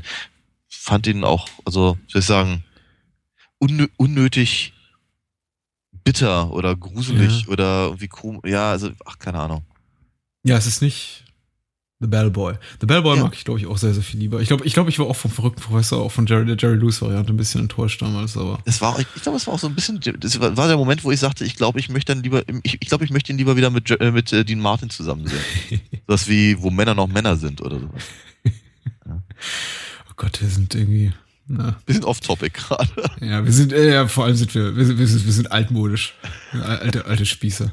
Ja. Ähm, ach, was war das damals schon mit Jerry und Dean? Und, ähm, ja, äh, wa- was ganz Progressives, weil Emanzipiert ist auf Platz 10, habe ich auch nicht gesehen. Äh, große Überraschung, Club der Teufelin. Ich weiß noch, Ja. es spielt mit Ja, Betty Midler, ja, ähm, Diane Keaton und die dritte weibliche Hauptrolle ist mir entfallen. Horn. Goldie Horn, ja. Ja. Äh, Habe ich gesehen. Ist ganz witzig. Irgendwie gewesen damals, aber eigentlich interessiert er mich nicht. So. Ja. Ja. Ähm, auf Platz, okay, auf Platz 11 ist, ist, ist glaube ich, der Film, ich möchte nicht lügen, weil da kommen noch ungefähr 90, über die wir potenziell heute Abend reden können. Aber ich glaube, äh, definitiv einer der Filme, auf die ich mich äh, 19, ich meine, der ist von 95, der Film, dachte ich immer. Vielleicht auch erst 96 ins- in die deutschen Kinos gekommen, ich weiß es nicht. Jedenfalls, als er damals im Kino anlief, äh, mit einer der Filme gewesen, auf die ich mich am meisten gefreut habe. Okay. Ähm, ich war irrsinnig gespannt, Okay. weil das war für mich. äh, Ich, ich, ich war gespannt, wie ein Flitzebogen zu sehen, wie ein Film über, der war nicht, ist nicht besonders lang. Ich glaube, der erste Toy Story, über den wir jetzt reden, der ist irgendwie 75 Minuten lang. Ich war so darauf gespannt zu sehen, wie so ein Film funktionieren kann, der komplett aus dem Computer stammt äh, und eine fast, also eine, eine spielfilmlange Handlung erzählt, irgendwie über, über, über diese, diese neue Art, äh, weiß nicht, der, der Animationstechnologie. Ich war irrsinnig gespannt drauf. Ich habe mir den Film auch zweimal im Kino angesehen. Und äh, ja, das deutet bereits darauf hin, dass ich damals sehr, sehr, sehr angetan war. Und Toy Story hat für mich mittlerweile fast all seinen Glanz eingebüßt Okay. weil es mittlerweile ähm, sehr, sehr viel Besseres gibt und Toy Story auch was so das Erzähltempo und Technik eben auch äh, so mittlerweile eben auch, auch altersbedingte also Er- Erscheinungen zeigt. Ähm, ich finde ihn irgendwie immer noch ganz nett, aber ähm, zurück ins Jahr 1996, da fand ich ihn absolut großartig. Ja. Also ähm, hab, hab, hab ihn sehr genossen. Ja. Äh, Wie ging's dir da? Ähm, ich habe ich hab ihn tatsächlich, glaube ich, mehr oder weniger nicht wahrgenommen. Äh, für, über, über einen sehr, sehr großen Zeitraum. Ähm, bis er dann lief in einem Freilichtkino. Mhm. Eigentlich, eigentlich ging es mir gar nicht so sehr um den Film, es ging mir eigentlich eher so um halt, naja, Freilichtkino. Ähm, und, äh, und ich war hin und weg. Der hat mich, der hat mich ähm, unglaublich, unglaublich stark getroffen und, und, und berührt und äh, Mhm. äh, begeistert und ich fand den, fand den lustig und ich fand eben die Art und Weise eben, also ich glaube, ich glaube, der technische Aspekt hat mich daran weniger interessiert. Mhm. äh, den habe ich, glaube ich, mehr so als gegeben hingenommen. Ähm, was ich halt viel, viel toller fand, war, dass er im Prinzip funktionierte wie, naja, wie halt klassische Cartoons. Ja? Und dann aber eben auch noch mit einer, mit einer, mit einer, mit einer sehr menschlichen Geschichte dahinter, obwohl es eben diese, diese Plastikfiguren äh, äh, sind nur. Und all das. Und ich war da, äh, ich war da sehr begeistert, sehr angetan von. Mhm. Aber, aber ich bin halt eher äh, wie die Jungfrau zum Kinde dazu gekommen. Äh, mich überrascht, dass er relativ erfolgreich offensichtlich war, denn als ich den Film damals gesehen habe, lief der wirklich in seiner, ähm, ich war in der ersten Woche drin und daran erinnere ich mich noch sehr konkret und der lief wirklich im, im, im kleinsten Saal des Kinos, in dem ich war. Ja. Also Multiplexe waren ja sowieso eher eine Ausnahmeerscheinung, zumindest äh, zu diesem Zeitpunkt ja. meiner, meiner Kindheit. Eigentlich gab es sie nicht in meiner unmittelbaren Umgebung. Ich glaube, das Kino, in dem ich war, hatte drei Säle, mhm. groß, etwas kleiner und winzig. Und er lief im kleinsten Saal. Mhm. Ähm, ich weiß nicht warum, anscheinend war er doch irgendwie einigermaßen erfolgreich, aber ich war relativ alleine drin und eine Abendvorstellung und äh, war irgendwie ein bisschen überrascht. Aber das ging mir eben damals auch ähnlich mit, äh, es war eine ähnliche Erfahrung äh, mit einem anderen von Disney, also Buena Vista veröffentlichten Film, A Nightmare Before Christmas, den ich glaube ich im ja. Jahr zuvor gesehen habe, wo ich, in dem ich auch zweimal war, in dem ich beide Male fast alleine saß. Ja, ja, den wollte und, kein Mensch sehen damals, ja. Ja. Und der eben auch jetzt eher so 10, 20 Jahre später eine riesige Kultanhängerschaft hinter sich herzieht. Genau ja. wie Toy Story, von dem glaube ich mittlerweile schon, ich glaube Toy Story 4 ist auch schon wieder in Planung. Mhm. Ähm, na gut, inhaltlich, ich weiß nicht, ob man über den Film noch viel sagen soll. Ähm, ich glaube ja, nicht. Muss man nicht. Äh, es geht weiter mit, mit Filmen, die ich nicht gesehen habe. Ich, hm. Es tut mir wirklich leid, aber äh, Jumanji? doch, Jumanji habe ich gesehen, aber ich habe ihn ohne Interesse gesehen. Das ist mhm. eine Art des Sehens, äh, die mhm. für, in meinem Fall bedeutet, der Film lief, glaube ich, irgendwann mal im Fernsehen. Der Fernseher lief. Ich guckte auf den Fernseher, auf mhm. die Mattscheibe. Mhm. Und der Film war vorbei und ich drehte mich wahrscheinlich um zu irgendwem, der auch neben mir saß und sagte, was war das jetzt für ein Film? So. Das ist meine Erinnerung daran. Ja. Es gibt Affen, es gibt computeranimierte Tiere in dem Film, das weiß ich noch. Mhm. Mehr also, kann ich dazu auch nicht besser? sagen. Okay. Es, es geht um Brettspiel, das heißt ja. Jumanji und ja, ja. Äh, die spielen das und dann kommen. Ja, ja. Ja, dann ja, gibt diese schlecht computeranimierten Affen, so wie eben Affen aus dem Computer 1996 aussahen. Ja. Ja. Ähm, oh, ein Star Trek-Film auf Platz 13. Wir reden selten über Star Trek-Filme hier. Also, weil die selten, aus welchen Gründen auch immer, ihren Weg in die Top 20 finden. Ja. Ähm, was soll ich sagen? First, Star Trek First Contact. First ähm, Contact, ja. Habe ich im Kino gesehen. Was? Bitte, schieß los. Nee, ich kann dazu nichts sagen. Ich hatte, wir hatten, wir hatten uns mal, ähm, ich weiß gar nicht, wann es war, wir hatten uns schon mal über Star Trek unterhalten, vermutlich ja. im Zuge vom, vom äh, Als wir äh, über Kinotrailer gesprochen haben. Ja, genau, wie soll vielleicht. Auf jeden Fall, äh, ich, für, für mich sind die ganzen, ganzen Filme aus der, aus der Next Generation, of the Next, Next Generation Crew, wie einfach nur sehr lange Episoden aus der Serie. Ja. Ich habe da, hab da nur sehr bedingt Interesse dran. Ich habe da kaum, weiß nicht, wohlige Erinnerungen oder sonst irgendwas in der Richtung. Bei den meisten habe ich mich durchaus auch streckenweise ein bisschen gelangweilt. Ja. Ähm, aber ich glaube, glaube, First Contact war sogar ach, unterhaltsam. Aber ich kann dazu gar nicht viel mehr sagen ehrlicherweise. Über, ganz ehrlich, über die, über die ersten sechs können wir uns gerne stundenlang unterhalten, aber die anderen nicht so sehr. ähm, Star Trek, der erste Kontakt, weiß ich noch, das ist so am, am, am Ende meiner, meiner sehr intensiven Trekkie-Zeit. Ich glaube, ich habe das spätestens um, um, ums Abi rum dann auch so dran gegeben. Also 98 habe ich Abi gemacht. Ich glaube, zu dem Zeitpunkt war dann irgendwie auch für mich so, es ist das Trekkie-Dasein beendet. Aber ich bin weiterhin Fan, aber es war nicht mehr so, dass ich irgendwie die die, die, die, die, die, die, die, die Quartalszeitung des äh, deutschen Star Trek Fanclubs abonniert hatte und äh, zu irgendwelchen Trekkie-Stammtischen gegangen bin. Was ich tatsächlich getan habe, so in der Mittelstufe und noch in der Oberstufe. ähm, ja, lach nur nur. Ich hab nicht gelacht. Äh, ja, ja, genau. Ey. äh, Star Trek, der erste Kontakt fand ich damals ziemlich toll. Er hat auch, der, auch der Film hat für mich noch mehr an Glanz verloren als jetzt Toy Story über die Jahre. Toy Story mag ich immer noch ganz gern. Star Trek, der erste Kontakt auch es ist halt irgendwie ein Film, der sehr auf, auf, auf Nummer sicher geht. Man hatte eben, das Problem mit den Next Generation Filmen waren eben, sie haben sich nie irgendwie wirklich was getraut. Mhm. Generations war deswegen so nicht Fisch noch Fleisch, weil es eben so ein Übergangsfilm war. Man meinte irgendwie, irgendwie noch die alte Crew beziehungsweise Kirk da irgendwie reinbringen zu müssen, der einen viel zu großen Teil der Handlung eben eingenommen hat, also zu Ungunst der Next Generation Crew. Mhm das wurde sehr kritisiert. Dann kam zwei Jahre später der erste Kontakt raus, wo man dann gesagt hat, okay, was machen wir? Okay, wir gehen auf absolute Bombennummer sicher und nehmen die super äh, Antagonisten aus der Serie, wir nehmen die Borg, die irgendwie alle lieben. Mhm. Und äh, wir machen Actionfilm draus, äh, ohne, ohne, ohne große Charaktermomente. Und wir machen eben, Picard gibt den John McLean und äh, geht gegen die Borg vor. Und äh, eigentlich spielt keiner eine Rolle außer ihm und ein bisschen Data. Und so ging es dann eben auch weiter. Man hat irgendwie je, bei jedem Film das Gefühl, Gefühl gehabt, so, ja, man hat eigentlich schon gar nichts mehr so zu erzählen und eigentlich gibt's auch keine interessanten Figuren und ähm, außer Picard und so, so, so sehr der erste Kontakt auch geschätzt wird, glaube ich, von vielen Fans so als bester Film der Next Generation Crew, was glaube ich auch stimmt. Also ich würde dem durchaus zustimmen. Das ist wahrscheinlich der beste Film der Next Generation Crew, aber in dieser Aussage liegt eben auch schon das Problem. Er, er erzählt nicht die, die Geschichte der Fernsehserie und hat insofern auch dasselbe Problem wie die Mission Impossible Verfilmung von Brian De Palma.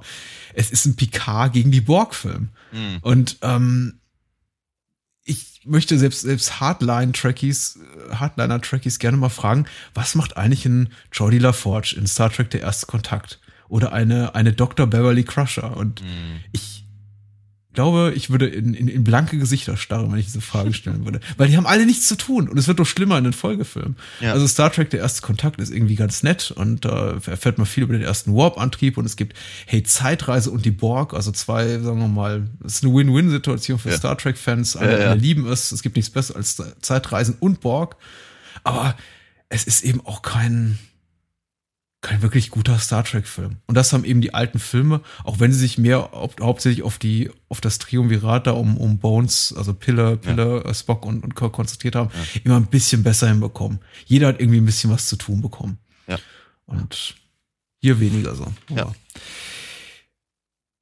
So, so, so, soweit meine Ausführung. Ich bin auch kein großer Fan der Next Generation Filme, insofern höre ich jetzt hier auch auf. Ich glaube, mir, mir geht's da wie dir. Über die ersten sechs können wir sehr lange reden, aber über den hier äh, möchtest du mir erzählen über das Super Vibe von Sönke Wortmann? Nein. Nein. Nein. Ich, ähm, ich, ich erinnere mich, ich, das Einzige, woran ich mich halt wirklich erinnere, ich glaube nämlich nicht, dass ich ihn gesehen habe, aber die, ähm, äh, ich, ich, das, das war halt auch so eine, eine ich glaube, die Berichterstattung war darüber halt sehr, sehr, sehr, sehr groß. Ich glaube, es war halt ein ganz wichtiges, ähm, Vehikel für, für Veronika Ferres auf jeden Fall. Ja. Aber auch für die Autorin, deren Namen mir jetzt gerade. Eva Lind. Ah ja, okay. Ja. Äh, war, war gerettet fallen. Äh, und, und all das, ich glaube, Sönke Wortmann selber hat sich vermutlich keinen großen Gefallen damit getan. Ja. Ähm, ja. Aber es war. Ja, die ist komplett durchgedreht. Ich habe die letztens mal irgendwie in einem Interview gesehen. Die war bei irgendeiner, irgendeiner Talkshow im dritten, irgendwie drei von neun oder okay. Riverboot oder in einer dieser völlig austauschbaren Formate. Ja. Und die wirkte komplett geisteskrank. Also sie, okay. sie schimpft über das Patriarchat und irgendwie wie Unrecht getan wurde und irgendwie, dass sie irgendwie nach ihrer, nach ihrer fünften Scheidung nur noch am, nur noch am Blechen ist. es war, es wirkte, sie, sie wirkte nicht glücklich, also. Nicht wie das Super-Vibe. Ich glaube, als dass sie sich selber auch immer inszenierte. Also ich weiß so, dass sie irgendwie mit Veronika Ferris da auch irgendwie auf, vor Kameras und auf dem roten Teppich stand und sagte, hier, das bin ich. Mhm. Ja. Toll. Aber ich habe auch kaum Erinnerungen daran. Und ich mhm. glaube auch nicht, dass ich den Film mal in Gänze gesehen habe. Mhm. Ja, Agent 00. Lizenz zum Totlachen. Zu dem mir sogar der Originaltitel einfällt. Spy Hard. Ah, ja, okay. Komplett, komplett vergessenswert mit Ausnahme des Weird Al äh, Titellieds. Weil das ist ziemlich großartig mal wieder. Aber ich mag Weird Al auch sehr gerne. Ja, ja. nee, es war. Ach Gott, Willen. Leslie Nielsen. Ja. Hab ihn selig, aber äh, nee, nee, das war. Ja, es war ich glaube, es war, ähm, war ja. irgendwie, irgendwie echt ein bisschen traurig, dass er, dass er es ist, es ist definitiv traurig. Ich glaube, da kam auch dann nicht mehr viel danach. Ich glaube, es kam irgendwie ein, zwei Jahre später noch Mr. Magoo. Ja, stimmt, ja. Die dann, glaube ich, auch wirklich Auch nur noch auch kein Mensch, ehrlicherweise. Drei Leute reingegangen sind, ja. ja. Und ich glaube, das war's dann auch wirklich so mit seiner Kinokarriere. Andererseits muss man natürlich ganz ehrlich sagen, meine, er, hatte, er, hat, er hatte ein paar wirklich gute Jahre, ne? Ja, ja, also, natürlich. Äh, nach, nachdem er eben ja im, mehr, mehr im, im ernsthaften Fach unterwegs war, äh, durfte er halt im Prinzip genauso wie, wie, wie hier Lloyd Bridges nochmal ein bisschen Faxen machen, hat, ich denke, dass er, dass er davon nicht schlecht gelebt hat. Ja. Zum Schluss und ja, aber wie gesagt, irgendwann war es vorbei, ja. Ähm, auf Platz 16 erstaunlich erfolgreich von Terry Gilliam-Filmen, die ja irgendwie notorisch unerfolgreich sind. Richtig, ja. Ähm, mit über zwei Millionen Zuschauer, 12 Monkeys. Ja. Ja. Ich mag den sehr gerne. Mhm. Ich, fand ihn, ich fand ihn immer ziemlich cool. Ich äh, führe regelmäßig Streitgespräche immer noch darüber. Ähm, Was ist denn so ein Streitthema bei 12 Monkeys? Äh, die, die Vorhersehbarkeit bestimmter, mhm. bestimmter Plotpunkte. Und mein, mein Gegenargument ist immer, darum geht's doch gar nicht. Ja. Ne, das ist, und wie, äh, das, ja, okay, mein, mein Argument kann ich jetzt schwer anbringen, ohne tatsächlich den, den, den, den Film zu spoilern, ne? Äh, und das, das wollen wir ja eigentlich nicht. Aber ja, wie gesagt, ich denke, ich denke halt äh, zu sagen, wie nah das riecht doch dreimal gegen den Wind, ist an der Stelle nicht, nicht wesentlich. Ich habe es nicht gegen dreimal gegen den Wind gerochen, ehrlich gesagt. Also zumindest nicht, als ich den Film damals zum ersten Mal gesehen habe. Aber ich kenne auch nicht, ähm, ich kenne auch nicht das, den, Kurzfilm von Chris Marker, La GT, der irgendwie als Inspirationsquelle von 12 Monkeys dient ja. und der eben denselben Twist hat. Äh, ja. äh, ich hab's, ich hab's, ich hab's nicht gerochen. Also mir gefiel der Film damals, als er rauskam, deutlich besser als, als, als heute. Für mich hat eben, ähm, was mir heute nicht mehr an dem Film so gut gefällt, also was, was, mir gefällt, um erstmal mit dem Positiven anzufangen, ist tatsächlich, es ist eine der, der, der, besseren Leistungen von Bruce Willis. Er hat eben die Terry Gilliam typischen Designs, mhm. irgendwie diese, diese, diese quirky Tonalität, äh, einfach, was, was die Dialoge betrifft. Er ist weitgehend auch gut besetzt. Mhm. Was mir nicht gut gefällt in dem Film ist Brad Pitt und er Brad Pitt nimmt eigentlich leider eben eine relativ große Rolle ein in dem Film. Und mhm. ich mag diese Karrierephase von Brad Pitt nicht, wo er so extrem chargiert und irgendwie so versucht, sich auch als Schauspieler zu etablieren und guck mal hier, ich, er, er macht für mich eigentlich irgendwie so, so eine, so eine, so eine Oscar-Performance die ganze ja. Zeit. So, guck mal, wie crazy ich bin. Und äh, mhm. ich finde, ich war, ich, ich, finde, ich finde, jeder der Insassen in, in, in einer Flug übers Kuckucksnest ist für mich als, als, als, als Geistesgestörter effektiver als Brad Pitt in 12 Monkeys. Aber ja. das ist auch für mich so der einzig wirklich herbe Kritikpunkt an dem Film. Alles andere mag ich auch ganz gerne. Wirklich. Äh, Okay, also ich, ich, ich, ich empfinde es ein bisschen anders, mhm. ja, weil ich eben auch ehrlicherweise von Brad Pitt zu der Zeit nicht viel anderes mitbekommen habe, außer, ach, war das nicht der Schönling aus äh, Legenden der Leidenschaft? Und sieben im Jahr zuvor. Ja, stimmt, aber als das habe ich irgendwie, ich glaube, ich glaube, ich hatte ihn nicht so sehr auf dem Schirm. Okay. Ich, glaube, ich, glaube, ich glaube, also sieben Jahr durchaus, als auch als Film durchaus auf dem Schirm, logischerweise. Aber ich glaube dass, dass, dass er da so, ja, und du hast vermutlich völlig recht, er ist auch da halt, sagen wir mal, gegen, den, gegen, das, gegen das Image gebürstet in irgendeiner Form. Wobei man dann natürlich auch, also, genau genommen war, ist das ist sein Kurzauftritt in True Romance auch schon dagegen gebürstet. Aber gut, wurscht. Auf jeden Fall, ähm, ich hatte das, glaube ich, nicht so sehr auf dem Schirm. Das war mein, mein Punkt. Und ich fand das halt tatsächlich ziemlich cool und fand das, fand das, fand das ganz großartig. Ich habe ihn aber jetzt auch wirklich schon ganz, ganz lange nicht mehr gesehen. Das heißt, ich kann gar nicht genau sagen, ähm, ob es mich heute stören würde. Hm. Müsste ich, müsste ich mal wieder irgendwie rauskramen und mal, mal wieder zu Gemüte führen. Ähm, aber ja, damals fand ich das tatsächlich ziemlich cool. Aber ich fand eben äh, einfach bestimmte bestimmte Ansätze, die eben sehr viel mit Nostalgie zu tun haben. Also ich glaube, der Film ist sehr, ich finde find ihn sehr traurig tatsächlich. Mhm. Und das ist etwas, was ich halt sehr, sehr anrührend finde, dass es eben gar nicht so sehr um das große Ding an sich geht, sondern im Prinzip wirklich um den, einfach nur die, das, das, das, äh, hier sehr, sehr buchstäbliche Festhängen in der Vergangenheit. Mhm. Ja. Und ich glaube, es hat mich immer sehr berührt. Oft, oftmals, oftmals mag ich die Terry Gilliam-Filme auch mehr, die mich eben genau auf irgendeiner, an irgendeiner Ebene treffen, wie zum Beispiel, was ich, Baron Münchhausen zum Beispiel. Mhm. Äh, obwohl, der, obwohl ich den Film an sich gar nicht, also Gott, weiß ich, Brasil ist groß, großartiger, ja, meine Güte. Aber, äh, aber in irgendeiner Form berührt er mich durchaus. Also Baron Münchhausen meine ich jetzt. Und, äh, oder, oder auch, was nicht, äh, The Fisher King zum Beispiel genauso. Ja. Haben wir eigentlich schon mal über Terry Gilliam geredet im Podcast? Kann mich gar nicht erinnern. Ich, also wir hatten uns lange mal über Brasil unterhalten, ja. Ja. Aber ich glaube, Ah. aber so richtig als, als Thema hatten wir es noch nicht, nein. Hm, Wird schon noch kommen. Ich hoffe. Äh, ich warte die ganze Zeit auf so einen richtigen Brecher. Also so irgendwie nicht so ein Film, wo ich denke, von, dem ich sagen kann, ja, doch ganz, ganz wohlige Erinnerung und war ganz gut, so wie irgendwie To- Toy Story oder irgendwie 12 Monkeys jetzt zu- zuletzt, sondern irgendwie auf den Film, von dem ich sage, ja, das war's. Irgendwie. Das, das, das nehme ich mit bis zum heutigen Tag, aber irgendwie will der nicht kommen und irgendwie auf Platz 17 auch nicht. Eraser. Eraser mit Ani. So, also, also eine, ein- eines der letzten großen Hallos so auf der Kinoleinwand. Hab Ja. ich irgendwie so im Gefühl, danach kam nicht mehr so viel. Danach kam noch dieser Sixth Day oder sowas? The Sixth Day, genau, dieser Zeitreisefilm, oder was? Nee, Six Days. Six Days ist das mit dem. Ach, mit den Klonen. Mit dem Teufel, oder? Nee, das war End of Days. Das war End of Days. Stimmt, Okay, End ach of Gott, Days war 99, weil das war zu Beginn meines Studiums, das weiß ich noch. Dann kam The Sixth Day, ich glaube, der war ein Jahr später mit den Klonen. Da war es dann auch wirklich vorbei, weil das war plötzlich ein Ani-Film ab 12. Hm. Und äh, auf Platz 18 haben wir ja auch versprochen, ist versprochen. Der, der Weihnachtsfilm mit Ani. Das war sogar ein Ani-Film ab Ah, ja, 6. Ja, ja, ja. Also irgendwie keine gute Zeit mehr für Schwarzenegger, habe ich das Gefühl. Also E- Eraser ist nicht komplett furchtbar, möchte ich sagen. Also er hat schon, ich finde, er hat seine Momente in dem Moment. Also zum Beispiel darf, darf Arnie ein Krokodil oder ein Alligator töten mit einer Schusswaffe, was amüsant ist. Er hat irgendwie sowieso ganz am, amüsante Schusswaffen. Ich glaube, das ist auch so der, der Hauptplotpunkt, dass er irgendwie auf der, auf, auf der, weiß nicht, so, so irgendwie Waffenexperimente involviert ist. Keine Ahnung. Äh, James Caan spielt, glaube ich, mit in einer Nebenrolle. Oder sogar als Hauptrolle als Schurke. Er hatte seine Momente. Ich erinnere mich dran, dass ich aus dem Kino gegangen bin und dachte, der war nicht komplett schlecht. Aber gut war er auch nicht. Hm.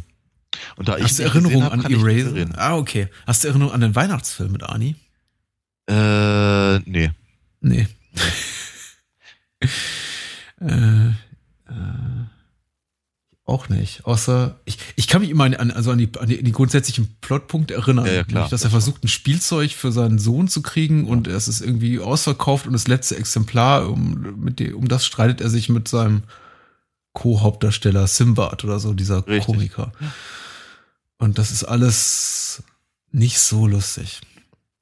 Ich fürchte, du hast recht. Äh, es geht weiter. Es geht weiter mit ähm, Jenseits der Stille. Was? Jenseits der Stille von Caroline Link. Ach, Ja, okay. den habe ich auch gesehen Na, und vergessen. Ja, 50 Prozent von uns. Das ist doch nicht schlecht. Okay.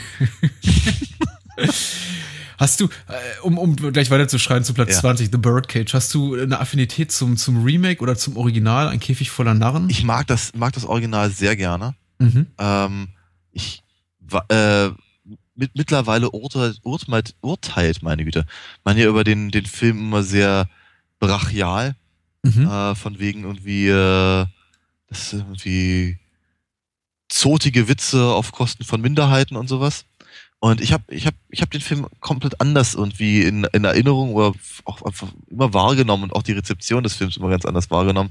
Weil ich glaube tatsächlich, dass äh, der äh, halt La Cage Folles äh, ein unglaublich wichtiger Film ist äh, auf dem Weg für ja im Prinzip Toleranz.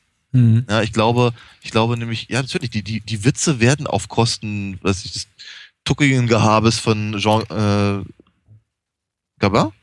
Nee, Äh, Michel Piccoli? nein? Jean Gabin? Jean Gabin? Nein, nicht doch. Der war uralt. Ja, stimmt doch gar nicht. Bin ich denn gerade? Ist auch wurscht. Udo Tognazzi? Ugo Tognazzi, genau. Ja. Aber, aber äh, ich meinte aber eigentlich sein, ich meinte Albin. Deswegen kam Okay. ich auf, gerade auf Gabin. Ähm, genau, jedenfalls, äh, natürlich gehen die Sachen auf, auf, die, auf die Kosten der Figuren, aber gleichzeitig werden sie halt unglaublich, unglaublich nah halt aneinander rangebracht und man, man, Mhm. man, man, man versteht eben, dass sie eben, äh, dass sie sich eben seit Jahren sehr, sehr lieben und dass sie Mhm. eben durch dick und dünn gehen und das ist halt einfach, und dass sie eben füreinander da sind, selbst wenn eben die, die Situation eben vielleicht nicht so schön ist und all das. Und man, man, man, äh, sagen,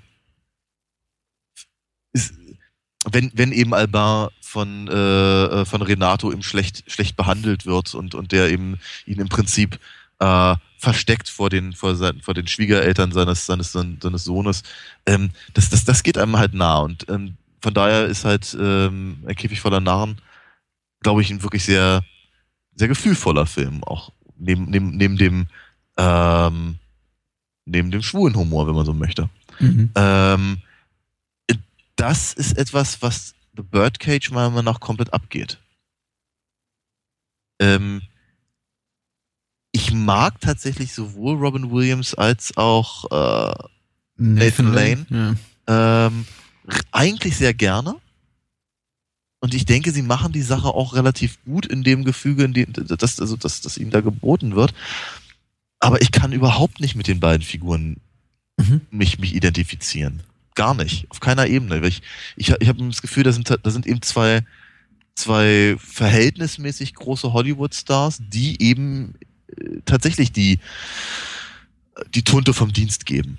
Mhm. Und ähm, ich habe das Gefühl, dass eben all das, was ich eben mit dem, mit dem Originalfilm verbinde, hier nicht drin ist, obwohl es wirklich Szene für Szene und Wort für Wort nachgespielt wird. Mhm. Nur mit ein bisschen mehr Geld offenkundig.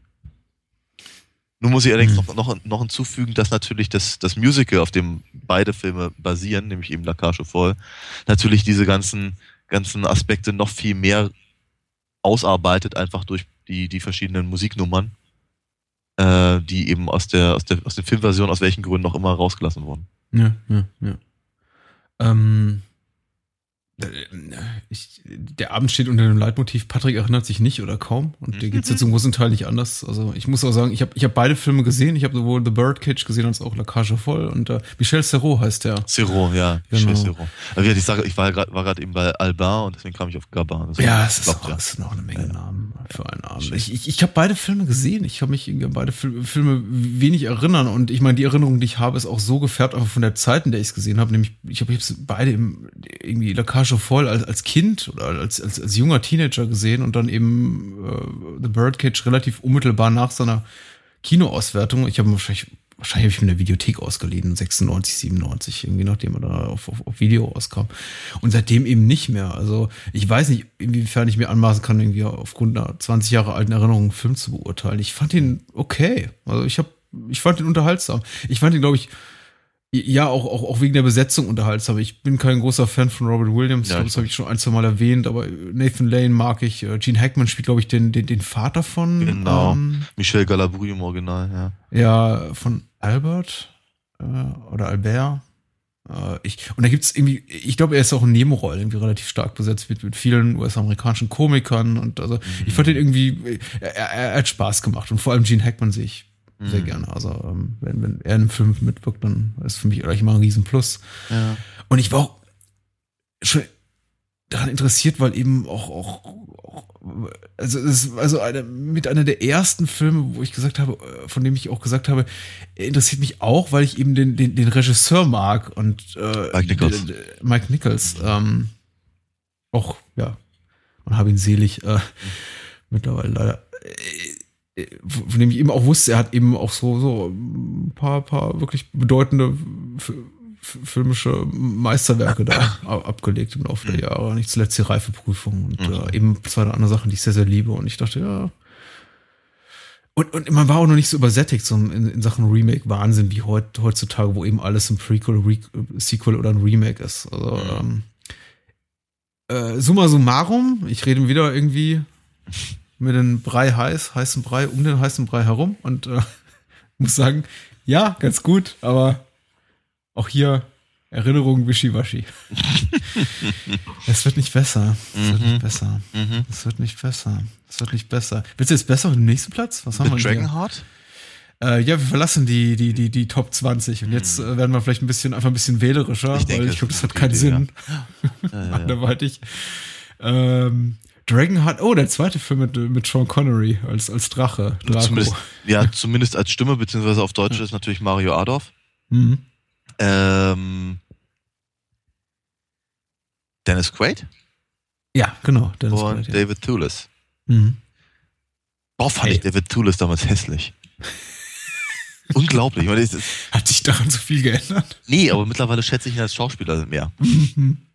ja, aber eben als, als, als äh, als kleine Prinzenkackbratze war wirklich äh, echt anstrengend. ähm, ich fand die Effekte damals total toll. Ich war, ich war, ich war da voll heiß drauf. Ich fand den Film total mhm. klasse. Äh, kann mich aber heute auch nur sehr bedingt daran erinnern, weil ich glaube, ich habe ihn bestenfalls irgendwie nochmal mit einem halben Auge im Fernsehen gesehen, nachdem ich ihn eben im Kino gesehen habe. Aber ich weiß, dass ich, das war zu der Zeit war ich ja immer noch ein relativ großer Fantasy-Leser und äh, ich fand das, ich fand das alles irgendwie rattendoll. Ganz, mhm. ganz, ganz klasse. Äh, das bin auch irgendwie losgerannt, habe mir irgendwie Spielzeug davon gekauft und was nicht alles und stand irgendwie ewig auf der Vitrine rum, bis ich ehrlicherweise schon keine Ahnung mehr hatte, wovon das eigentlich war. Hm. Ja, weil, wie gesagt, das, das Ding hat mich so begeistert, wie es vergessenswert ist. ähm, ja, was kommt denn da noch auf den, auf den hinteren Plätzen? Was heißt hinteren Plätzen? Ist alles noch alles relativ erfolgreich, ja, mit, mit über einer Million Zuschauer. Ähm, was zu sagen hätte ich vielleicht noch zu, zu die Jury von Joel Shoemaker ist, glaube ich, ja.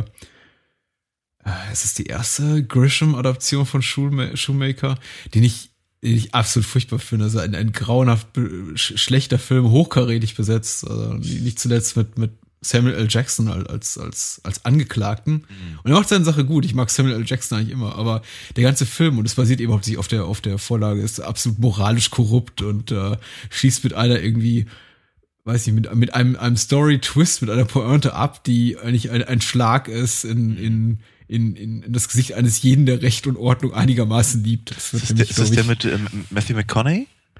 Ich glaube ja. Okay. Ich glaube ja. Ich, der, der Film endet, äh, Entschuldigung, ich, ich muss das spoilern. Der Film endet damit, dass jemand einfach aufgrund der Tatsache, dass er so ein wirklich sympathischer Kerl ist mhm. und dass sein Mord gründlich motiviert war, mhm. freigesprochen wird ja. von einem Doppelmord. Ja. ja. Und ich glaube, äh, ich glaube, es ist so, dass irgendwie die, die Tochter von Samuel L. Jackson umgebracht oder vergewaltigt wird und er dann, glaube ich, mhm. die, die, die beiden, die das begangen haben, diesen, diesen, diesen brutalen Akt umbringt. Und am Ende irgendwie, er wird dafür freigesprochen, weil, weil er irgendwie gerechtfertigt. Und dafür braucht der Film, glaube ich, drei Stunden, um zu diesem Ende zu kommen. Und wie gesagt, also die, die Schuld ist da allein in den Schuss von, von, von John Grisham zu legen, der eben irgendwie seine blöden Potboiler immer mit solchen blöden Twists enden lässt, meistens mhm. zumindest. Aber ich fand den Film ganz grauenhaft, weil man da sitzt und denkt, was, was, was, bitte? Ja, das, okay. Emotional ergibt das alles Sinn, aber wie bitte? okay, also, okay, also äh, das, was Charles Bronson da macht in irgendwie Ein Mann sieht rot 3 ist auch okay, weil. Mhm. Na, ja, aber, aber da wurde vermutlich nicht so, ein, nicht so eine, eine feurige Rede gehalten. Ja, stimmt, stimmt, stimmt. Ja, weil das ist ja, glaube ich, das, äh, das, äh, das Geheimrezept dieser, dieser, dieser Verfilmung, dass eben der, der Anwalt dann sie alle wachrüttelt mit diesen, mit ja. diesen unglaublich ergreifenden Worten, die er findet. Ja, und die, ich habe gerade, man sieht Rot als Vergleich herangezogen, diese Death Row-Schrei, weiß eben auch genau, was sie ist. Das sind ähm, Canon-Produktionen und die, die wissen eben, welches Publikum sie ansprechen. Aber die Jury will eben, die will eben so ein, die Jury will eben echter Film sein. Also ein, ein ernstzunehmender Film. Und das ist, ich glaube, das hat mich da einfach gestört in dem ja. Ähm, ich, ich, ich glaube, ich weiß genau, was du meinst. Ich glaube, mich stört es weniger. Ich fand ihn, glaube ich, nicht so schrecklich. Mhm. Ähm, aber ich fand ihn, glaube ich, auch nicht so gut. ähm, Sandra Bullock ist auch noch mit drin, ne? Kann das sein? Äh, ja, das ist so. ein Brei, diese ganzen ja, Grisham-Verfilmungen ja, der, der, der 90er. Das ist ja, ja, ja. Der ähm, Klient, der, die Jury, die Firma. Rainmaker. Rainmaker, genau. Der, der war mit Matt Damon, das weiß ich ja. noch, weil der ist von Coppola. Ja. ja. Äh, ja, nee, also ich, ich mag da eigentlich auch gar nicht so wahnsinnig viel gegen, gegen was sagen, weil du eben im Prinzip da so so, so, so stark fühlst wie ich bei Mission Ja, das ist ja alles, die, die, die Filme sind ja alle kompetent gemacht. Das sind ja auch alles gute, gute Schauspieler und äh, George Shoemaker finde ich auch nicht so schlimm, wie man ihm immer nachsagt. Ich finde, George Shoemaker hat auch eine Handvoll wirklich oh, ja. gute Filme gemacht. Auf jeden äh, Fall, natürlich. Siehe zum Beispiel äh, Lost Boys, was wir auch schon hatten. Ja, er hat auch eine gute Handvoll richtig beschissener Filme gemacht, aber das geht ja den meisten Filmemachern so. Ja, ich wollte gerade sagen. Nö, nö, also ich habe ich hab eigentlich auch nichts gegen ihn. Ähm, ich wie gesagt, ich glaube, ich glaube, ich fand, äh, fand die Jury, Jury wenn es denn tatsächlich ist, ähm, eben bei weitem nicht so schlecht wie, wie du. Aber ich kann verstehen, warum das halt äh, nicht geht. Ja, also durchaus, ich, kann- ich, kann das, ich kann das argumentativ voll nachvollziehen. Ja. Erinnerst du dich, ähm, erinnerst du dich an, an, hast du The Player von Robert Altman mal gesehen? Ui, ja, aber Der quasi, der quasi diese Art von Hollywood-Enden parodiert, wo es eigentlich Ja. die ganze Zeit darum geht, um so einen Drehbuchstreit, dass man irgendwie einen wirklich au- authentisch an, an die Nerven und Nieren gehenden Film drehen will und der Filmemacher ist so ein richtiger Auteur und sagt irgendwie, ihr dürft das Ende nicht verraten und dieser Film hat kein Happy End verdient und in letzter Konsequenz ist eben die bittere Pointe von, von The Player, es äh, schafft eben das Studio ihm das, das, das Wunschende des Studios aufzudrücken und der Film endet damit, dass äh, quasi irgendwie Julia Roberts aus der Todeszelle herausgetragen wird von, äh, ich weiß nicht, wer ist es in dem Film? Äh, Bruce Willis oder so? ja, ich weiß. Ein, ein, ein großer Hollywood-Star und ähm, ja, am Ende äh, eben der, der, der Zynismus der, der Hollywood-Produzenten siegt über irgendwie die, die Schlüssigkeit und eine, eine, eine Filmhandlung oder die Mhm. Integrität des Regisseurs oder Drehbuchautors. Und, ach egal, es geht jetzt alles schon zu weit. Äh, Die Jury hat auch gar nicht so viel Gerede verdient. Das ist jetzt auch kein komplett furchtbarer Film, aber ich habe einfach nur aufgrund dieses etwas, finde ich, misslungenen Endes äh, in Mhm. Erinnerung geblieben. Mhm. Was hast du denn hier noch so? Was, was, was lacht dich denn noch so an? Na, also zum, zum einen, ähm, wo wir nämlich gerade, also wo wir gerade bei, äh, bei Anwaltsdramen sind, natürlich haben wir, haben wir drei Plätze später auf, auf 27, äh, Zwielicht. Ja. Ähm, Ach, Edward Norton war das. ja, genau. Und, und äh, Richard Gere. Ähm, Primal Fear auf Englisch. Mhm. Mhm. Ähm, den ich auch im Kino gesehen hatte damals. Und äh, Edward Norton hatte mich sehr, hatte mich sehr beeindruckt in dem, in dem, in dem Film. Ich fand den ziemlich cool tatsächlich. Mhm. Äh, wer mich gar nicht, gar nicht angetan hat, war, war Richard Gere. Und, und sagen wir mal, diese ganze, diese ganze Geschichte drumherum. Und es ist natürlich ehrlicherweise, das Ding ist konstruiert von vorne bis hinten. Und das merkt man halt auch. Ich hatte, es ist gar nicht so lange her, dass ich den mir mal wieder angeguckt hatte, weil ich ihn eben als äh, sehr, sehr cool, auch gerade durch den, durch den Twist halt äh, in Erinnerung hatte. Und sah ich mir an, dachte mir, ja, er, ist, er, er, fun er funktioniert immer noch relativ gut, wenn man sich halt drauf einlässt und er ist im, recht spannend inszeniert und all das, aber nein, er ist nicht so gut, wie ich in Erinnerung hatte.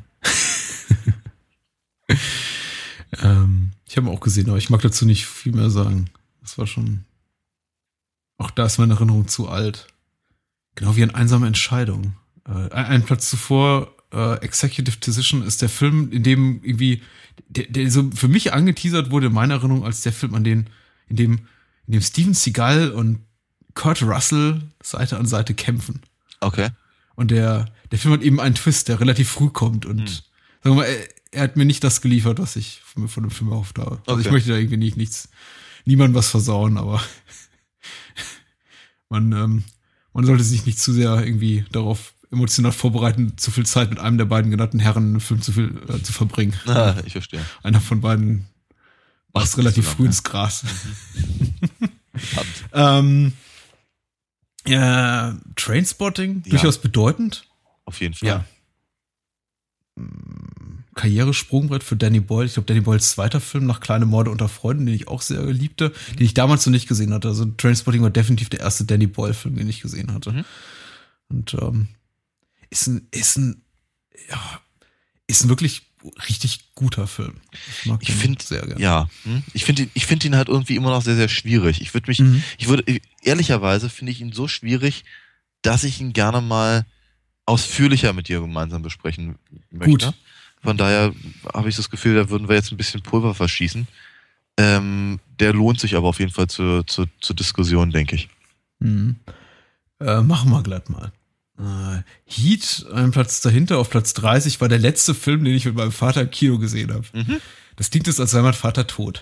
oh, mein Vater äh, erfreut sich bester Gesundheit, Das freut mich. abgesehen von ähm, äh, kleineren Brüchen, die er sich ab und zu zuzieht. Nein, also ihm, es geht ihm gut. Das ist der letzte Film irgendwie, ich weiß nicht, es ist im reinen, Zuf rein, rein, rein Zufall geschuldet, dass der letzte Film, den ich mit ihm gesehen habe. Ich glaube einfach, weil ich mein, mein Vater selten ins Kino geht.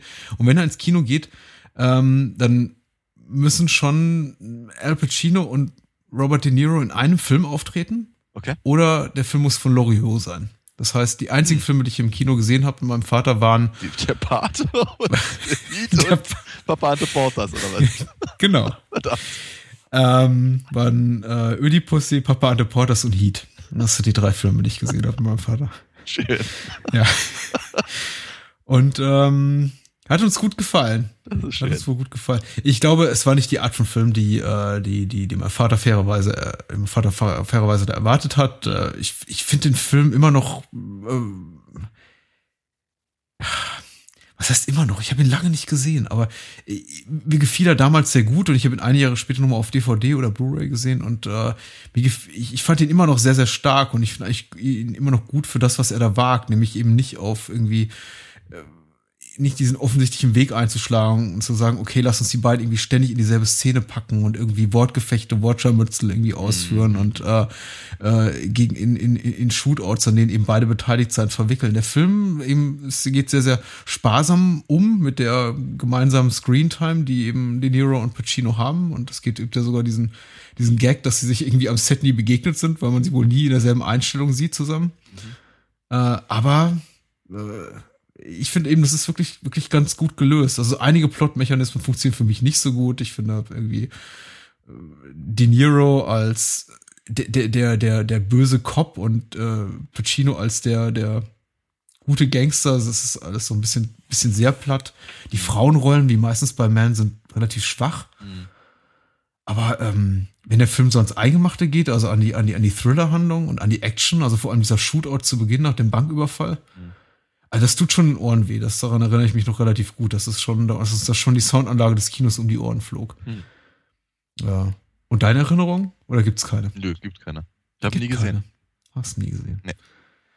Ähm, Hatte ich aber auch, glaube ich, darüber hatten wir uns mal unterhalten, äh, relativ ausführlich, als wir äh, hier Blackhead ja. uns äh, angesehen hatten. Mhm. Ne? Blackhead ist eigentlich eine, Blackhead ist eigentlich eine um, um drei Stufen schwächere Variante von Heat. Okay. Weil so viel anders, ich meine, so viel variiert ein Man ja nicht seine Motive. Im Grunde ist er da ähnlich wie, wie, wie Gilliam und andere Filmemacher, die eben durch alle Filme eine ähnliche Hand hinweg, durch, hinweg eine andere, durch eine gleiche Handschrift haben. Aber, Mhm. aber Blackhead ist eben, ja, einfach nicht so gut. Mhm. Und das Thema eben nicht so interessant. Und Heat hat eben De Niro und Pacino. Zu einem Zeitpunkt in deren Karrieren, als man eben noch glücklich war, De Niro auf der Leinwand zu sehen Mhm. und Pacino. Und das ist jetzt auch nicht mehr so der Fall. Also, Nein. ja. Äh, oh, da ist Dracula tot, aber glücklich. Nochmal Leslie Nielsen. Ja, und der letzte, letzte Mel Brooks-Film, Mhm. den er, den er in, in die Kinos gebracht hat. Kannst du dazu was sagen? Ich habe ihn nie gesehen. Ich habe ihn gesehen und das, ich, ich, ich wünschte, ich hätte nicht. Ähm, weil der ist wirklich scheiße. Also der ist, der ist, der ist so unglaublich. Der ist so Ja, das sind nur mal klare Worte. Endlich mal, endlich mal was anderes als. Der Ich ist, erinnere mich nicht genau. Oder der war ganz gut. es ist. Äh, der Film. ah, Der, der, der verhält sich ehrlicherweise zu dem, zu dem Werk von Mel Brooks. Das ist ein Frühwerk von Mel, von, von, von Mel Brooks. Im Prinzip wie, weiß nicht, keine Ahnung, Scary Movie zu den äh, hier äh, Sass-Filmen. Mhm. Ja. Und es Ja. ist das, nur, nur, dass halt bei der, bei dem, bei, bei Scary Movie immerhin offenkundig Leute dran saßen, die das gerne gemacht hätten, aber einfach nicht so gut waren. Mhm. Oder was auch immer, wie man dafür für, für Gründe finden möchte. Aber jeweils ist es Mel Brooks halt selber. Und das ist halt, das, das, hier in den, in den, der Robin Hood-Film, den er vorher gemacht hat, der ist auch schon nicht so gut wie die Fernsehserie, die er, die Robin Hood-Fernsehserie, die er damals gemacht hat. Mhm. Ähm, und es ist, als, als, hätte, als, hätte, als hätte Mel Brooks komplett vergessen, wie, wie er damals so eine Sache gemacht hat wie äh, The Producers. Ja. Oder, oder äh, High Anxiety. Oder, oder äh, Young Frankenstein und sowas, ne? Das ist halt, oder, oder Blazing Saddles. Und das ist halt irgendwie, das ist wirklich übel. Und für, für mich, ich meine, ich, ich, ich mag Spaceballs immer noch ganz gerne tatsächlich. Äh, aber spätestens ab dem Film und dann eben die, die restlichen paar, die er noch hinterhergeschoben hat, die, die, funktionieren alle eben nicht mehr so gut wie die früheren Sachen. Mhm. Äh, Im Prinzip, als würde er, als würde er vergessen haben, wie man eine gute Parodie macht und einfach nur noch irgendwie Brachialhumor und bekloppte Szenen aneinander rein. Mhm. Die dann irgendwie so aussehen wie was, was man schon mal gesehen hat. Mhm.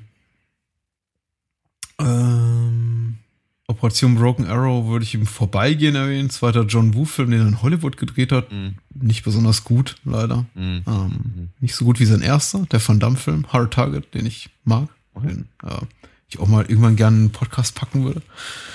Ähm, wird schon noch kommen. Was gibt's sonst noch? From Dusk Till Dawn. Haben wir über den eigentlich jemals gesprochen? Doch, äh, ja, klar, in unserem Tarantino-Podcast. Kurz. Ganz kurz, ja. Lang ist's her. Ja, ja, ja. Was ich äh, ganz, ganz kurz erwähnt, finde ich natürlich ganz interessant, dass hier, ähm, weil wir vorhin gesagt haben, Dangerous Minds, Mhm, Äh, High School High. ja, genau, dass, dass das offenkundig auf der, in, der, in der gleichen Liste, im gleichen Jahr, die Parodie des, des äh, Films rauskam. Das finde ich interessant. Ich habe Dangerous Minds nie gesehen, aber ich habe High School High gesehen. John Lovitz war das, ne? Ja, ja, Mhm. genau. Ja. Das ist, ähm, es ist der Versuch einer äh, Zucker, Abrams Zucker liken ähnlichen Mhm. Pro Produktion oder Art des Humors, also, äh, die auch, die auch stellenweise funktioniert, aber dann eben wieder auch nicht. Also er ist, er ist mutmaßlich besser als Dracula Dead and Loving It. Okay. Aber tatsächlich auch irgendwie eine Art von Humor, die sich sehr, sehr schnell erschöpft. Also äh, Mhm. da gibt's dann irgendwie, äh, ich glaube, ich, eine frühe Szene ist die, wo er irgendwie an dieser, an dieser Schule in Brooklyn oder so landet und ihm dann irgendwie lauter Afroamerikaner begegnen und die alle eben entsprechend lustige Haarschöpfe haben und die sehen alle eben aus wie, wie große Gewächsbüsche, große, große Büsche, Büsche, Büsche da und mit denen sie kaum durch die Tür kommen. Mhm. Und das ist eben so die Art von Humor, die der Film pflegt. Okay. Und, äh, ist etwas, was, was mich, wenn jetzt eben nicht Lloyd Bridges und Leslie Nielsen Mhm. mitspielen, dann relativ schnell auch ermüdet. Ja. Ja. Äh, Scary, eher, eher Scary Movie als Airplane. Ja. ja, ja, ja, verstehe. Ähm, ach Gott, genau genommen gibt's hier noch relativ viele Sachen, über die man halt reden könnte, ne? Meine, Wirf was in den Raum. bitte? Wirf was in den Raum. Was möchtest du, was möchtest du sprechen? Ähm, also zum. Also, nein, ich weiß, ich weiß gar nicht, ob ich wirklich darüber reden möchte, aber ich meine, ich wollte damit sagen, es gibt auf jeden Fall viele Sachen, die wir erwähnen müssten. Äh, aber deswegen, weil sie damals auf jeden Fall hoch, also stark diskutiert wurden, sowas wie zum Beispiel Striptease. Ja. Und dass der, dass der eben auf, auf Platz, was sehe ich denn hier, 38 ist, wundert Ja. mich so ein kleines bisschen, weil das war also, das war ja ein, äh, ein, ein, ein äh, Skandälchen, Sonder, Ja. dergleichen, ne, dass die sich da auszieht und so. Und, Und Demi Moore hatte irgendwie Millionen in ihren Körper investiert. Ja, ja. irgendwie- Ich, es war, glaube ich, irgendwie so, so ein bisschen so, so, so eine Freisagung von. War, war, war, die damals, war sie damals so mit, mit Bruce Willis verheiratet? Weiß Ich, ich, ich meine, es war irgendwie auch so Teil des Marketings, dass man irgendwie sagte, so und äh, hier, äh, Demi Moore tanzt sich frei, nackig, äh, irgendwie mit neuem Gesicht und neuem Körper. Ja. Und äh, gleichzeitig lief irgendwie, irgendwie noch Scheidungskrieg mit Bruce Willis und es war irgendwie ein riesiger Hype um den Film. Du hast ja recht, du hast ja gerade schon angedeutet. Ja, und dann ist der ziemlich, also ich glaube nicht nur in Deutschland, sondern auch international versandet, der Film. Wobei ich den tatsächlich ganz lustig fand, ehrlicherweise. Ich, ich jetzt nicht bemerkenswert und, und, und äh, auch nicht interessant genug, um darüber irgendeine Theorie zu entwickeln. Aber ähm, also ich ehrlicherweise habe ich, habe ich weder, weder den, den Diskussionshype verstanden noch im, den Flop. Kommt eigentlich noch Showgirls? Äh, nee, schade. nee, War ne? das ein anderes Jahr? Ich dachte, das war auch 96. Es, also auf jeden Fall hatte ich immer so Ich bin enttäuscht. Ja, ne? Aber äh, ich hatte auf jeden Fall das Gefühl, dass die, dass eine sehr ähnliche Diskussion geführt wurde, vielleicht im selben Zusammenhang oder ja. Zumindest erwähnter, erwähnterweise. Mhm. Äh, was ich auf jeden Fall noch gerne erwähnen wollen würde, ist äh, Get Shorty, Mhm. Schnappt Shorty, die die Hoffnung früher Tarantino jünger da ein zweites, ein zweites ähm, Pulp Fiction zu kriegen. Mhm. ähm, basierend eben natürlich auf, auf ähm, ähm, ähm, Travolta und natürlich eben dem, dem, der Buchvorlage und all dem Krams. Und Mhm. ich glaube, der wurde auch wirklich sehr gehypt als, als äh, irgendwie, das wird das nächste neue coole Ding. Und Ja. nein, wurde es nicht. Der Film ist auch immer ziemlich doof. Ähm, es gibt ein Sequel. das ich nie gesehen habe, weil ich fand den ersten schon ziemlich doof.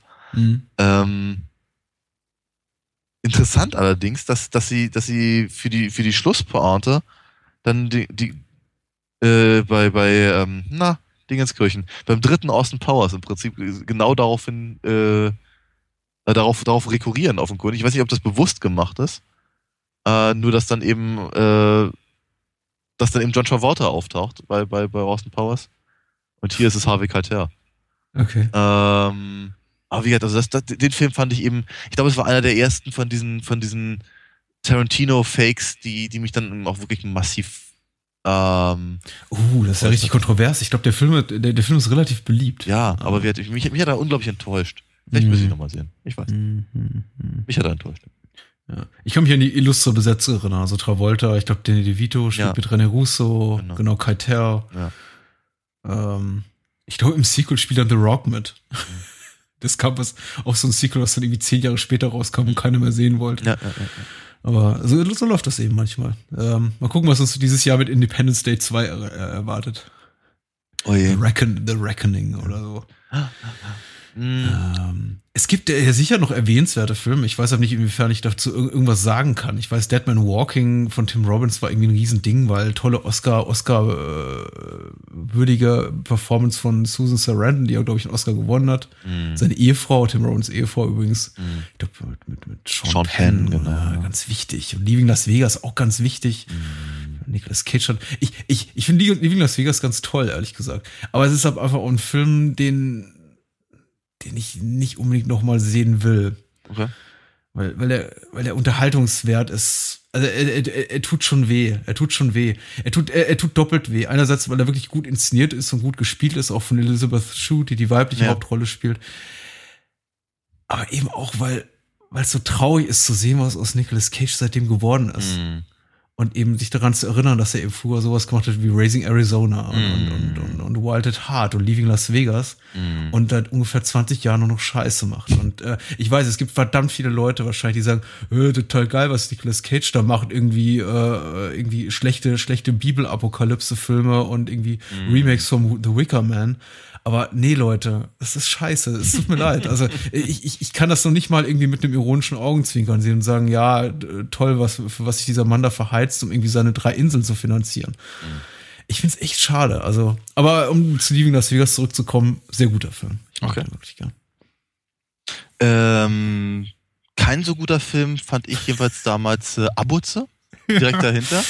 Ähm, er hat seine Momente. ich hatte, was? Er hat seine Momente. Er, hat, er, er ist erstaunlich zitierfreudig, wie ich immer wieder feststelle.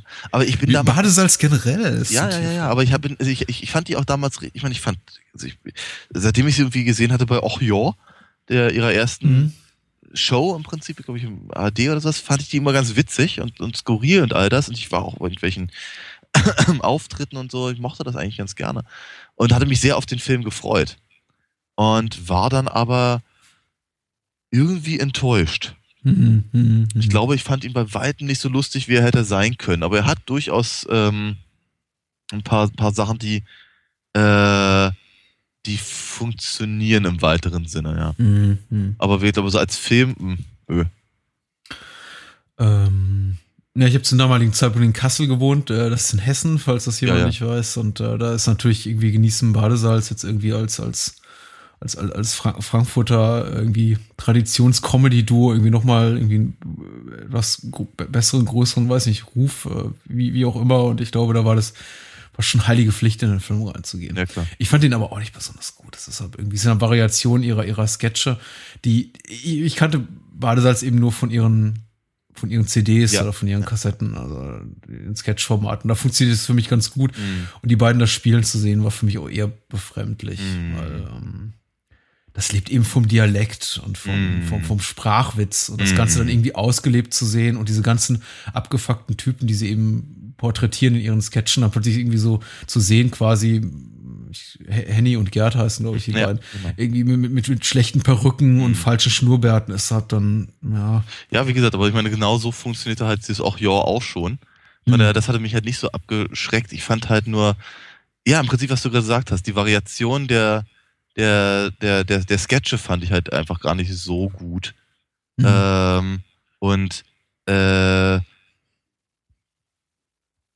ich, ich, ich weiß nicht genau, ob das, ob das, ob das äh, irgendwie, ob, ob, ob das belegbar ist, aber ich habe immer das Gefühl, auf ihren, auf ihren CDs wirkten sie äh, freier.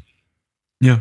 Ich habe irgendwie, wie, kann auch ein bisschen improvisierter, wie auch immer, ja, aber auf jeden Fall äh, fand ich halt, dass die, dass das Abuze halt an vielen Stellen sehr steif ist. Ja. Und dann, dann, dann, als, als, ob- als, als ob gewartet wird auf, auf eine Pointe, die dann, dann doch nicht kommt.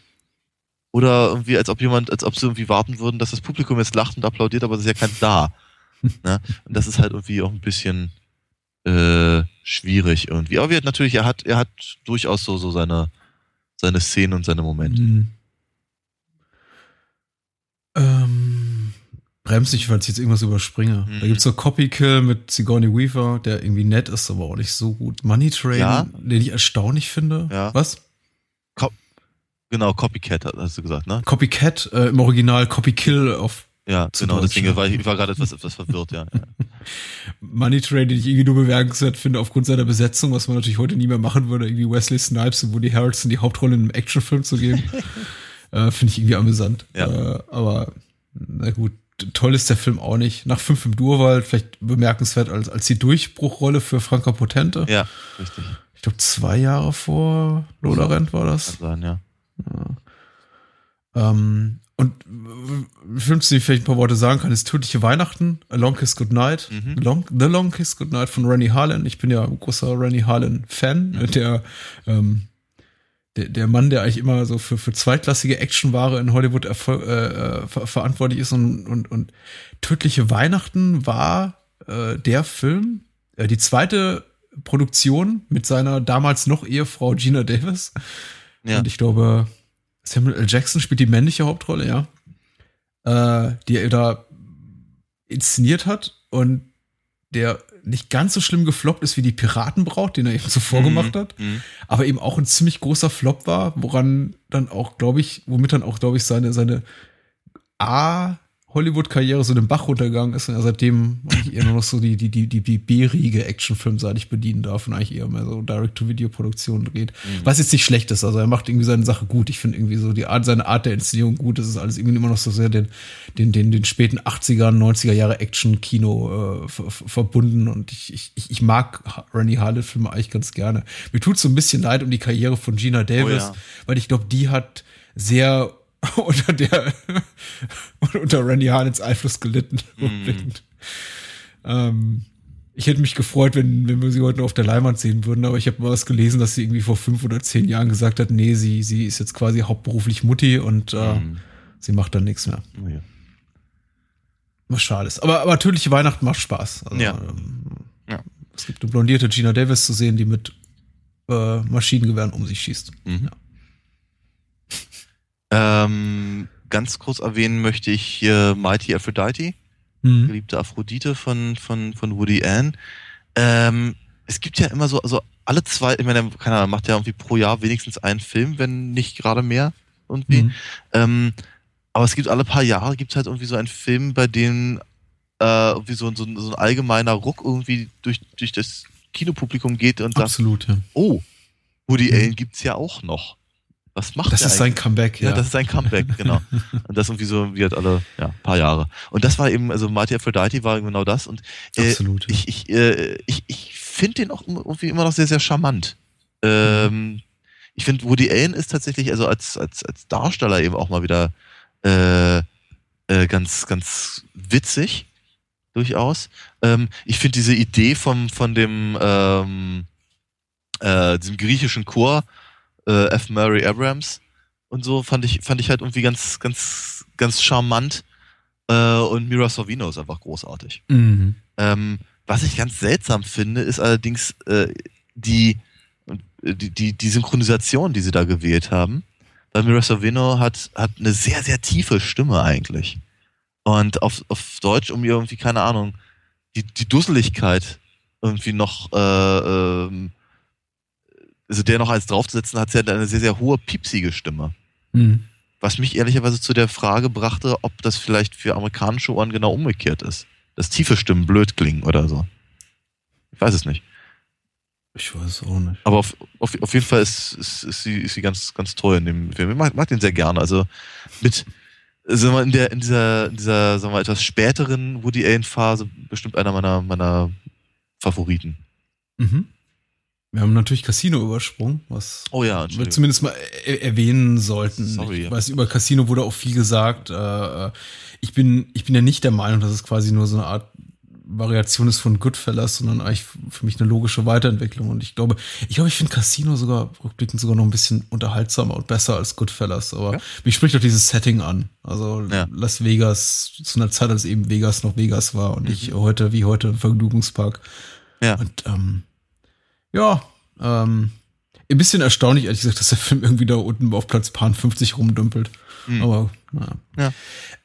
Ähm, Fargo würde ich wenigstens ja. kurz ansprechen. Ja. Äh, auch ein Film, über den, glaube ich, zu viel gesagt wurde, als dass wir dem jetzt irgendwie in ein, zwei Minuten noch gerecht werden können. Mhm. Aber mich verwundert so ein bisschen, dass wenn man so auf das, auf, auf die Cone-Filme, also zumindest ist in, mein, in meiner unmittelbaren Umgebung so, wenn, wenn, mich wundert es immer, dass wenn man auf die Cone-Filme der, der 90er so zurückblickt, dass da immer an allererster Stelle The Big Lebowski steht. Ja und dann irgendwie erst so an zweiter, dritter Stelle Fargo kommt. Mhm. Und für mich ist Fargo eigentlich, ich möchte nicht sagen mein liebster Cohen, das mhm. ist er mit Sicherheit nicht, also mein liebster Cohen-Film ist Barton Fink, mhm. äh, mit Abstand. Aber ähm, mich wundert es immer, dass, dass das Fargo nie also so, so, so ganz, ganz vorne steht, weil für mich ist er eigentlich das so, was, was die Cones ausmacht, irgendwie und, und irgendwie auch besonders macht, diese, diese, diese, diese, dieses Talent, irgendwie so, diese, diese Gratwanderung zwischen Genres, die, die, die, die, Typen, die sie einfach zeigen, sind für mich, das ist für mich eigentlich alles bezeichnet für den Cone-Stil. Mhm. Und, und für mich eigentlich auch so, so, weiß nicht, so, so ein qualitativer Peak, den mhm. sie da erreicht haben. Okay. Ab, ab, ab dem es eigentlich nur noch leicht abwärts ging. Und ich meine, ich mag The Big Lebowski, weil The Big Lebowski ist, ist unglaublich amüsant, aber ist viel, viel plumper in meinen Augen. Mhm. Ähm, weil er eben auch nicht so, so auch nicht so, so komplex sein will wie, wie Fargo. Weil ja. Fargo ist gleichzeitig Thriller und, und, und, und Horrorfilm und gleichzeitig irgendwie emanzipatorisches Drama und natürlich Slapstick-Komödie und alles zugleich. Und äh, The Big Lebowski will eigentlich für mich einfach nur Komödie sein. Mm, ja, Egal, ich glaube, ich hole ja, ein bisschen zu weit aus, aber ich, ich, ich mag Fargo eigentlich sehr und ich bin immer ein bisschen überrascht, dass zumindest so meiner Wahrnehmung äh, immer so irgendwie an, erst so an zweiter, dritter Stelle genannt wird, wenn, wenn über 90s Cones geredet wird. Ja, verstehe. Ähm, pff, ich weiß nicht. äh, finde. Ich du mag Fargo, Fargo ganz gerne tatsächlich, aber ich ganz gerne auch.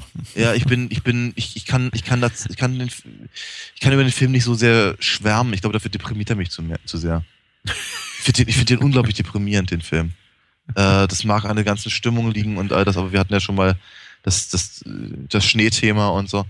Äh, ich, aber ich, ich meine, es ist, es ist ein wirklich guter Film, aber äh, er, hat, er hat mich eben zum Beispiel nicht so, nicht so angesprochen wie zum Beispiel Big Lebowski.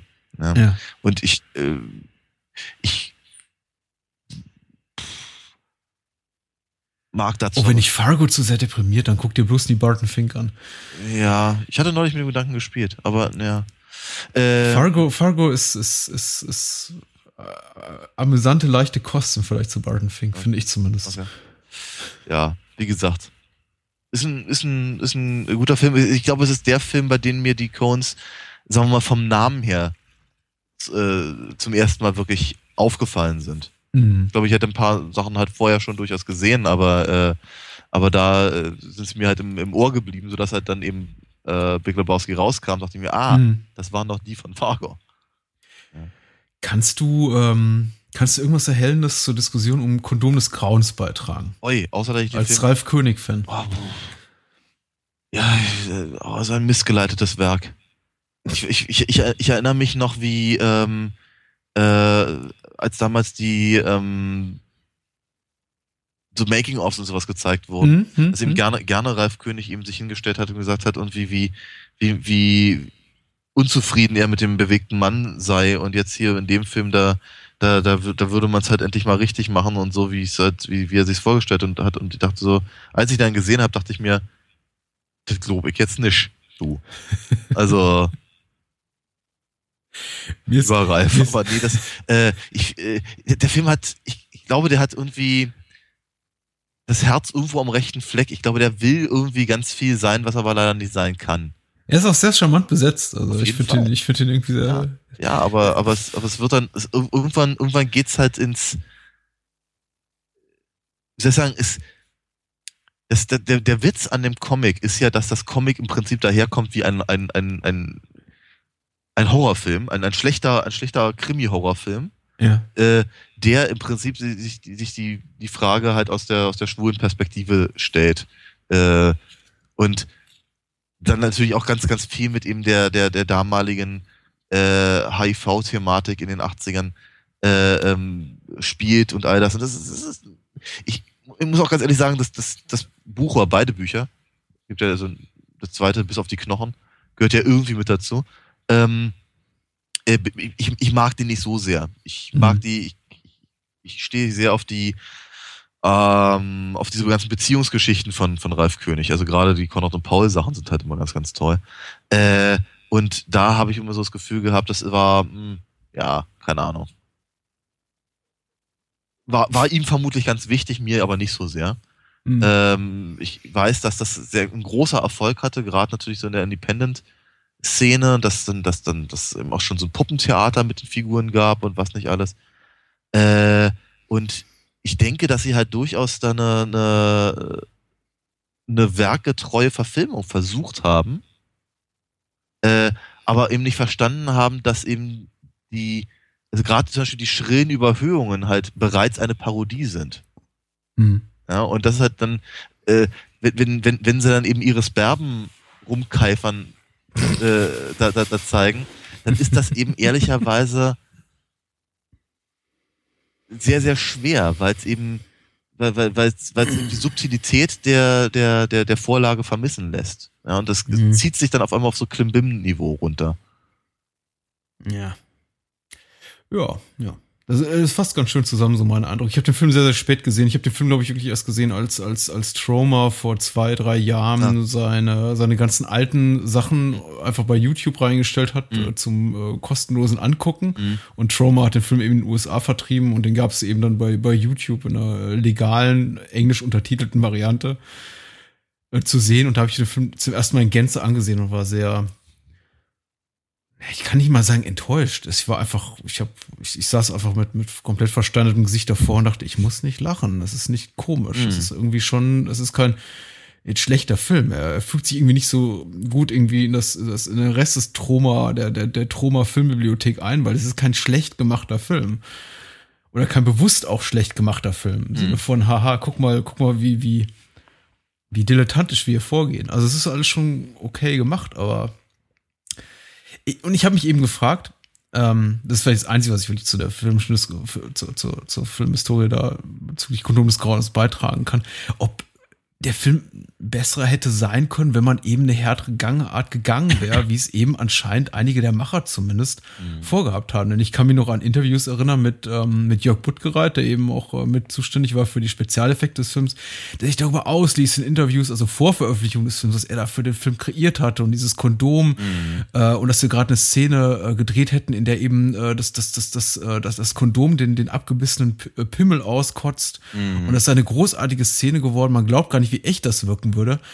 Und in dem Moment, als ich das gelesen habe, dachte ich mir, ihr, ihr produziert doch jetzt da irgendwie kein äh, Hardcore-Horror-Porno oder so. Das wird doch wahrscheinlich ein Film ab 12 oder ab 16 werden. Und so war es dann eben auch. So war es dann eben auch letztendlich, dass der Film, dass alles das, was äh, äh, von dem Bund gerade so schwärmte, nicht mehr im Film enthalten war, was er vielleicht noch im, in Nekromantik unterbringen konnte, aber eben nicht in dem Film mit, ähm, ne, mit, äh, wie heißt der Herr in der Hauptrolle? Sammel. Sammel in der Hauptrolle.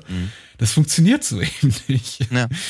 Ähm, und ja, ich habe kenne eben auch noch einige Zitate von Ralf König, von denen ich mir denke, ja, ich glaube, ihr wolltet einfach, ihr wolltet, glaube ich, einen anderen Film machen, als das, was am Ende auf der Leinwand war. Denn das wirkte alles äh, schon natürlich dreckiger als der bewegte Mann, ganz Ja. klar. Ja. Aber das war immer noch ein Film, der irgendwie versuchte, ja, potenziell ein Millionenpublikum zu erreichen. Aber, Hm. Naja, Hm. ja. Ansonsten, ja, wie gesagt, also ich, äh, ich, ich, ich kann verstehen, warum der, warum, also der, der Film ist, äh, also irgendwie naheliegender. Weil es eben, wie gesagt, weil das Buch eben schon so tut, als sei es ein Film. Hm. Ähm, aber, äh, wie gesagt, das macht die Sache eben trotzdem noch nicht besser. Ähm, Was nicht bedeutet, dass ich nicht natürlich irgendwie sämtliche Filmbücher und Va Varianten und, und wie Sonderhefte und was nicht alles dazu damals gesammelt habe, wie Bekloppter. Ich finde es erstaunlich, dass hier irgendwo Al Alf steht. Alf, Ja. der hat tatsächlich geschafft hat, nur ein paar hunderttausend Leute in die Kinos zu locken. Alf, Mhm. Alf der Kinofilm, ich glaube sechs Jahre nach Ende der Serie. Ja. Irgendwie auch traurig, den ich auch gesehen habe und den ich wirklich keine guten Erinnerungen habe. Und ich glaube, der auch schlecht endet, der irgendwie, Mhm. Der, der, der so ein Cliffhanger-Ende hat. Ja, aber ich weiß es nicht mehr. Naja, äh, ich, ich, also ich genau, aber genauso wie du sagst, irgendwie die Zeit war komplett vorbei und Mhm. sie, sie, sie schaffen, sie schaffen es nicht mal äh, eine ähm, irgendwie freundliche Überleitung zu, zu, zu, zu der Serie zu schaffen.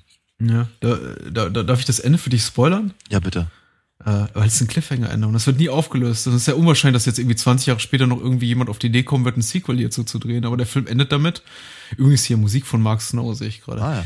Äh, ähm, Ma Martin Sheen spielt eben so ein Militär, der irgendwie auf der ja Jagd ist nach Alf, Mhm. was ja irgendwie auch schon so ein Motiv ist in der Serie, irgendwie, dass irgendwie äh, Alf aber so gut aufzuspüren, er versteckt sich jemand in der Couch oder sonst so. Na, ist so lustig.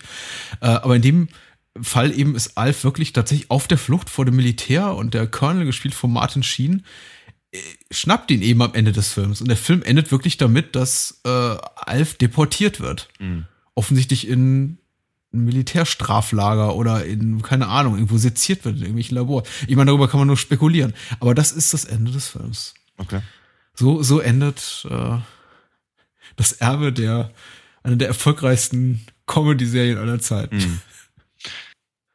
Und hinterlässt, ja, genauso wahrscheinlich wie, mutmaßlich wie George Lucas mit seinen Star Wars Prequels, hunderttausende traumatisierte Fans. Ja, ja. Also was, woran ich mich noch erinnere, dass, dass er, äh, dass, dass Alf eben am Anfang der, der, des Films in so einem komischen Labor sitzt und dann von irgendwelchen Pappnasen befreit wird und mit denen dann irgendwie quer durchs Land reist. Boah, du hast recht.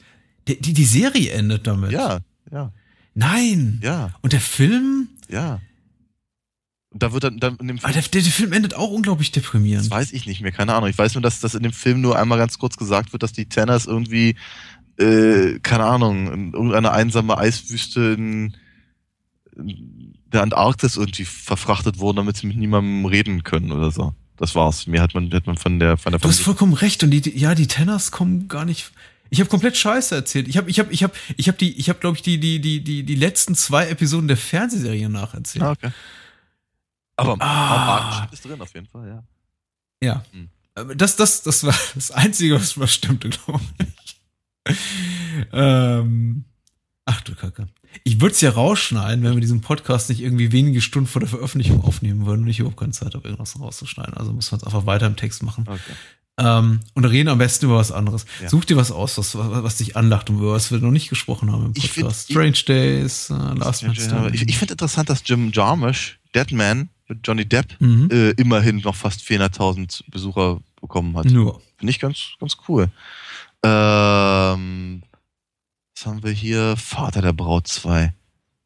Wir haben The Quest, wir haben zwei Van Damme-Filme in den Top 100. Ja. Sudden Death war irgendwie auch schon irgendwo vertreten. Walter Hill, Last Man Standing, haben wir auch schon mal gehabt. Ja, Die Muppets, allererste Episode. Ja. ja. Die Muppets Schatzinsel. Mhm. Ähm, Nie gesehen.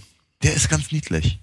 Der ist nicht super, also es ist, ist äh, nicht nicht so nicht so klasse wie was ich kann die Muppets Weihnachtsgeschichte oder oder die Mhm. die die die, äh, die Muppets erobern Manhattan, mein absoluter Lieblings-Muppets-Film immer noch. Ähm, aber der ist niedlich und hat, hat ein paar echte Momente. Was sehr seltsam ist, ist, dass sie Tim Curry, vermutlich der einzige von der Truppe, die da mitspielt, der, der singen kann, nicht singen lassen. Er stammelt irgendwie was vor sich hin. Das ist ganz, ganz komisch. Der kann singen, ganz krumm. Sehr, sehr seltsam. Ähm, aber nee, der Film, der Film macht Spaß, hat ein paar ganz, ganz hübsche Melodien. Interessanterweise konnte Hans Zimmer schon mal ein bisschen, bisschen üben, äh, weil die, der Score klingt verdammt nach dem, was er, was er, äh, was ich vier, fünf Jahre später dann gemacht hat, äh, oder zumindest dran beteiligt war, ähm, bei den, den, hier, Pirates of the Caribbean. Mhm. Fand ich ganz witzig. Flucht aus L.A. Ja, Stichwort wollte schon sagen, verspätete Sequels, von denen hatten wir heute Abend einige. Mhm. Und äh, Flucht aus LA ist auch so eins. Äh, Sequel zu Flucht aus New York. Mhm. Äh, ja. Nee, die Klapperschlange, Entschuldigung, hieß ja immer im Deutschen. Richtig. Ähm, es ist spät. Äh, Flucht aus L.A. habe ich tatsächlich im Kino gesehen. Und Okay. War, äh, das, was hängen geblieben ist, ist tatsächlich äh, Kurt Russell und Henry Fonda als Ja. Surfer-Dude Ja. altern da irgendwie auf schlechten, Ja. schlecht äh, getricksten Wellen Mhm. dahin surfend. Mhm. Durch die Ruinen von Los Angeles. Ja, das war ganz schrecklich. Kein besonders guter Film. Nein, Ja. und Bruce Campbell als, ich glaube tatsächlich Bruce Campbell in der einzigen Ja. relevanten, relevanten Szene, nämlich äh, als, äh, als äh, hier Dingenskirchen, Schönheitschirurg. Ja. Das- Es ist auch, äh, ich, also es, es, es tut mir immer so ein bisschen weh, wenn ich habe, wenn halt Filmemacher zu dem, zu, zu den Dingen zurückkehren, die sie mal groß gemacht haben. Mhm. Und, und das Thema hatten wir häufiger ja auch schon im Podcast. Ich glaube, in verschiedenen Kontexten ist es auch schon mal aufgetaucht. Und wir das Gefühl haben, zumindest hatte ich bei Flucht aus L.A. das Gefühl, nicht wirklich verstanden haben, was eigentlich den Reiz des Originals Ja. ausmachte.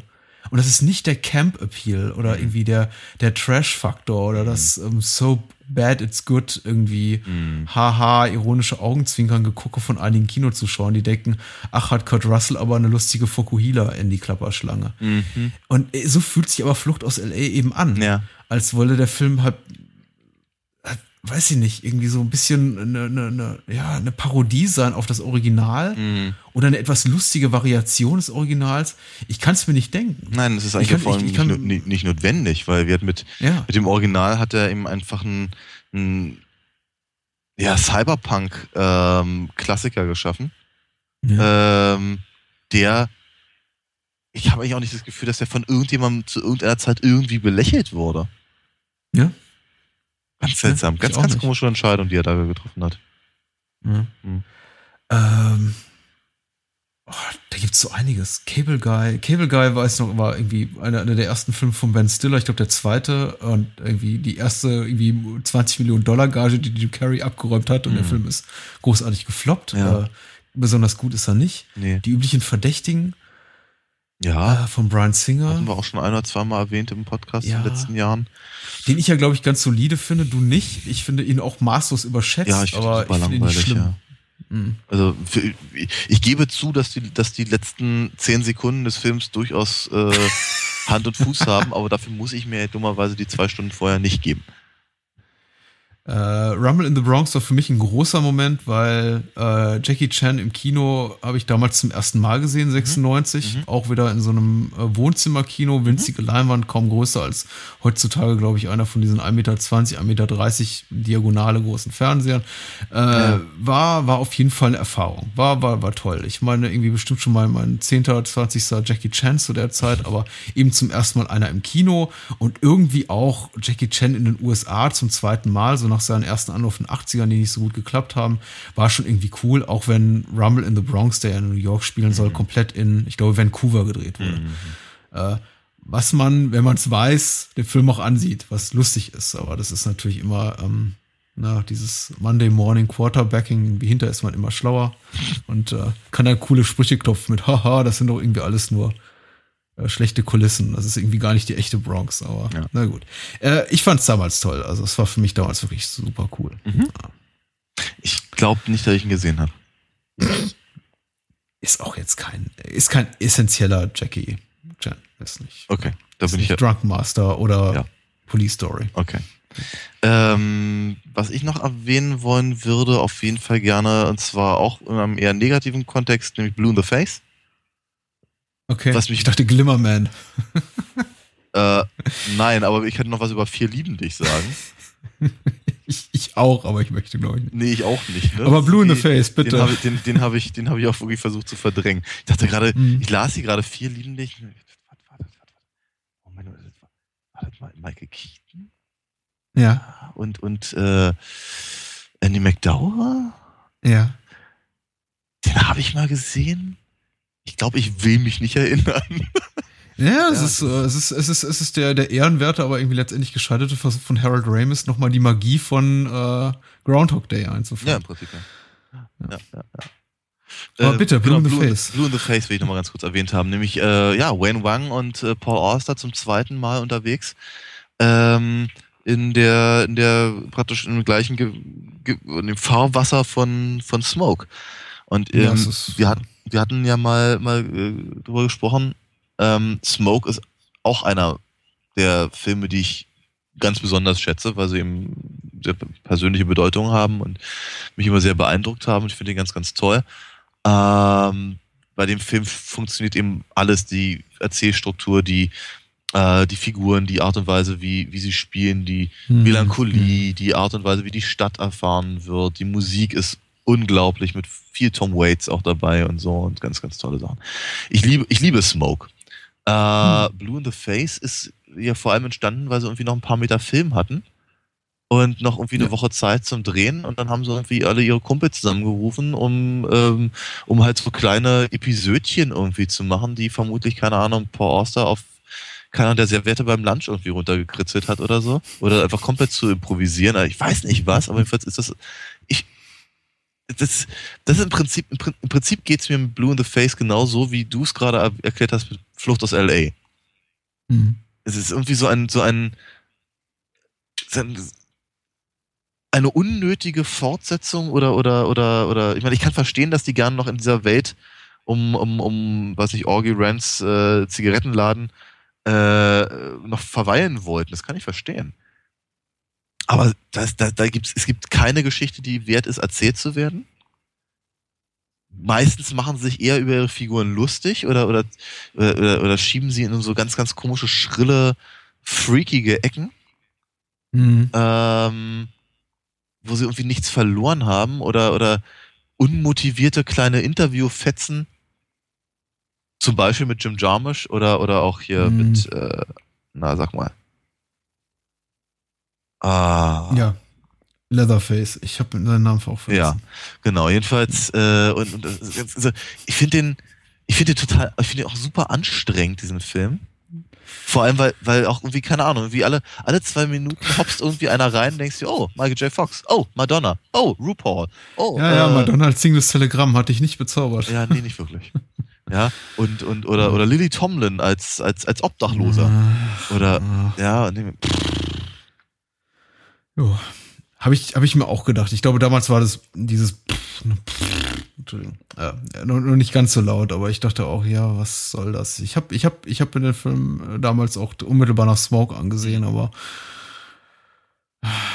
es hat, der hat, auch, er hat, für mich auch so ein bisschen negativ auf Smoke abgefärbt. Ich mag Blue in the Face nicht, nicht ungern. Ich weiß nicht, wie ich es betonen soll. Für mich ist es einfach so, der Film ist einfach da. Es ist für mich kein Film, es ist eine Ansammlung von Deleted Scenes. Ja. Und die, die, die Deleted Scenes werden dadurch irgendwie besonders in Anführungszeichen, weil, ja, klar, eben Michael J. Fox oder eine Madonna oder, oder, oder ein Jim Jarmusch mitwirkt. Aber klar, letztendlich ist das kein Film, das ist, äh, das sind, das ist eine B-Roll. Und Hm. irgendjemand hat die ja vertont und professionell geschnitten und, äh, aber dafür Geld zu zahlen, um ins Kino zu gehen, hm. ich habe ihn zum Glück nur auf Video sehen gesehen. Und das reichte mir auch. Einmal und Ja. nie wieder. Ja. Und ja, mir geht's so ähnlich wie dir. Also The Smoke ist, äh, also Smoke mag ich immer gerne, aber nie das Bedürfnis gehabt, Blue in the Face nochmal zu sehen. Ja. Ähm, Haben wir noch was? Außer vielleicht. ich vielleicht, möchte, Ja. äh, die Piratenbraut ist ganz am Ende, Ja. was mich irgendwie gerade ein bisschen irritiert, weil es hieß ja, äh, die kamen, die liefen im selben Jahr. Aber ich kann es mir nur so erklären, weil Piratenbraut war definitiv vor ähm, Longest Good Night, dass der irgendwie noch so, dass der irgendwie Ende 95 rauskam. Hm.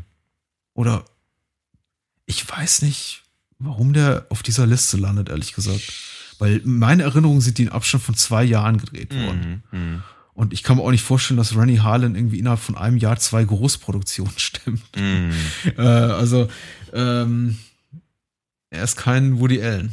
Und die Nein. beiden Filme sind auch ein bisschen größer als Woody Allen-Filme. Ja. Ich meine, Breaking the Waves wäre vielleicht noch interessant im Vorbeigehen zu erwähnen, Ja. aber viel kann ich dazu auch nicht sagen. Ich mag den Film sehr gerne. Er ist wie viele äh, Lars von Trier-Filme eben so ein bisschen äh, ja, äh, Leidensporno, also Mhm. gut für Leute, die denen, denen einer abgeht, wenn sie irgendwie Menschen beim Leiden Ja. zusehen.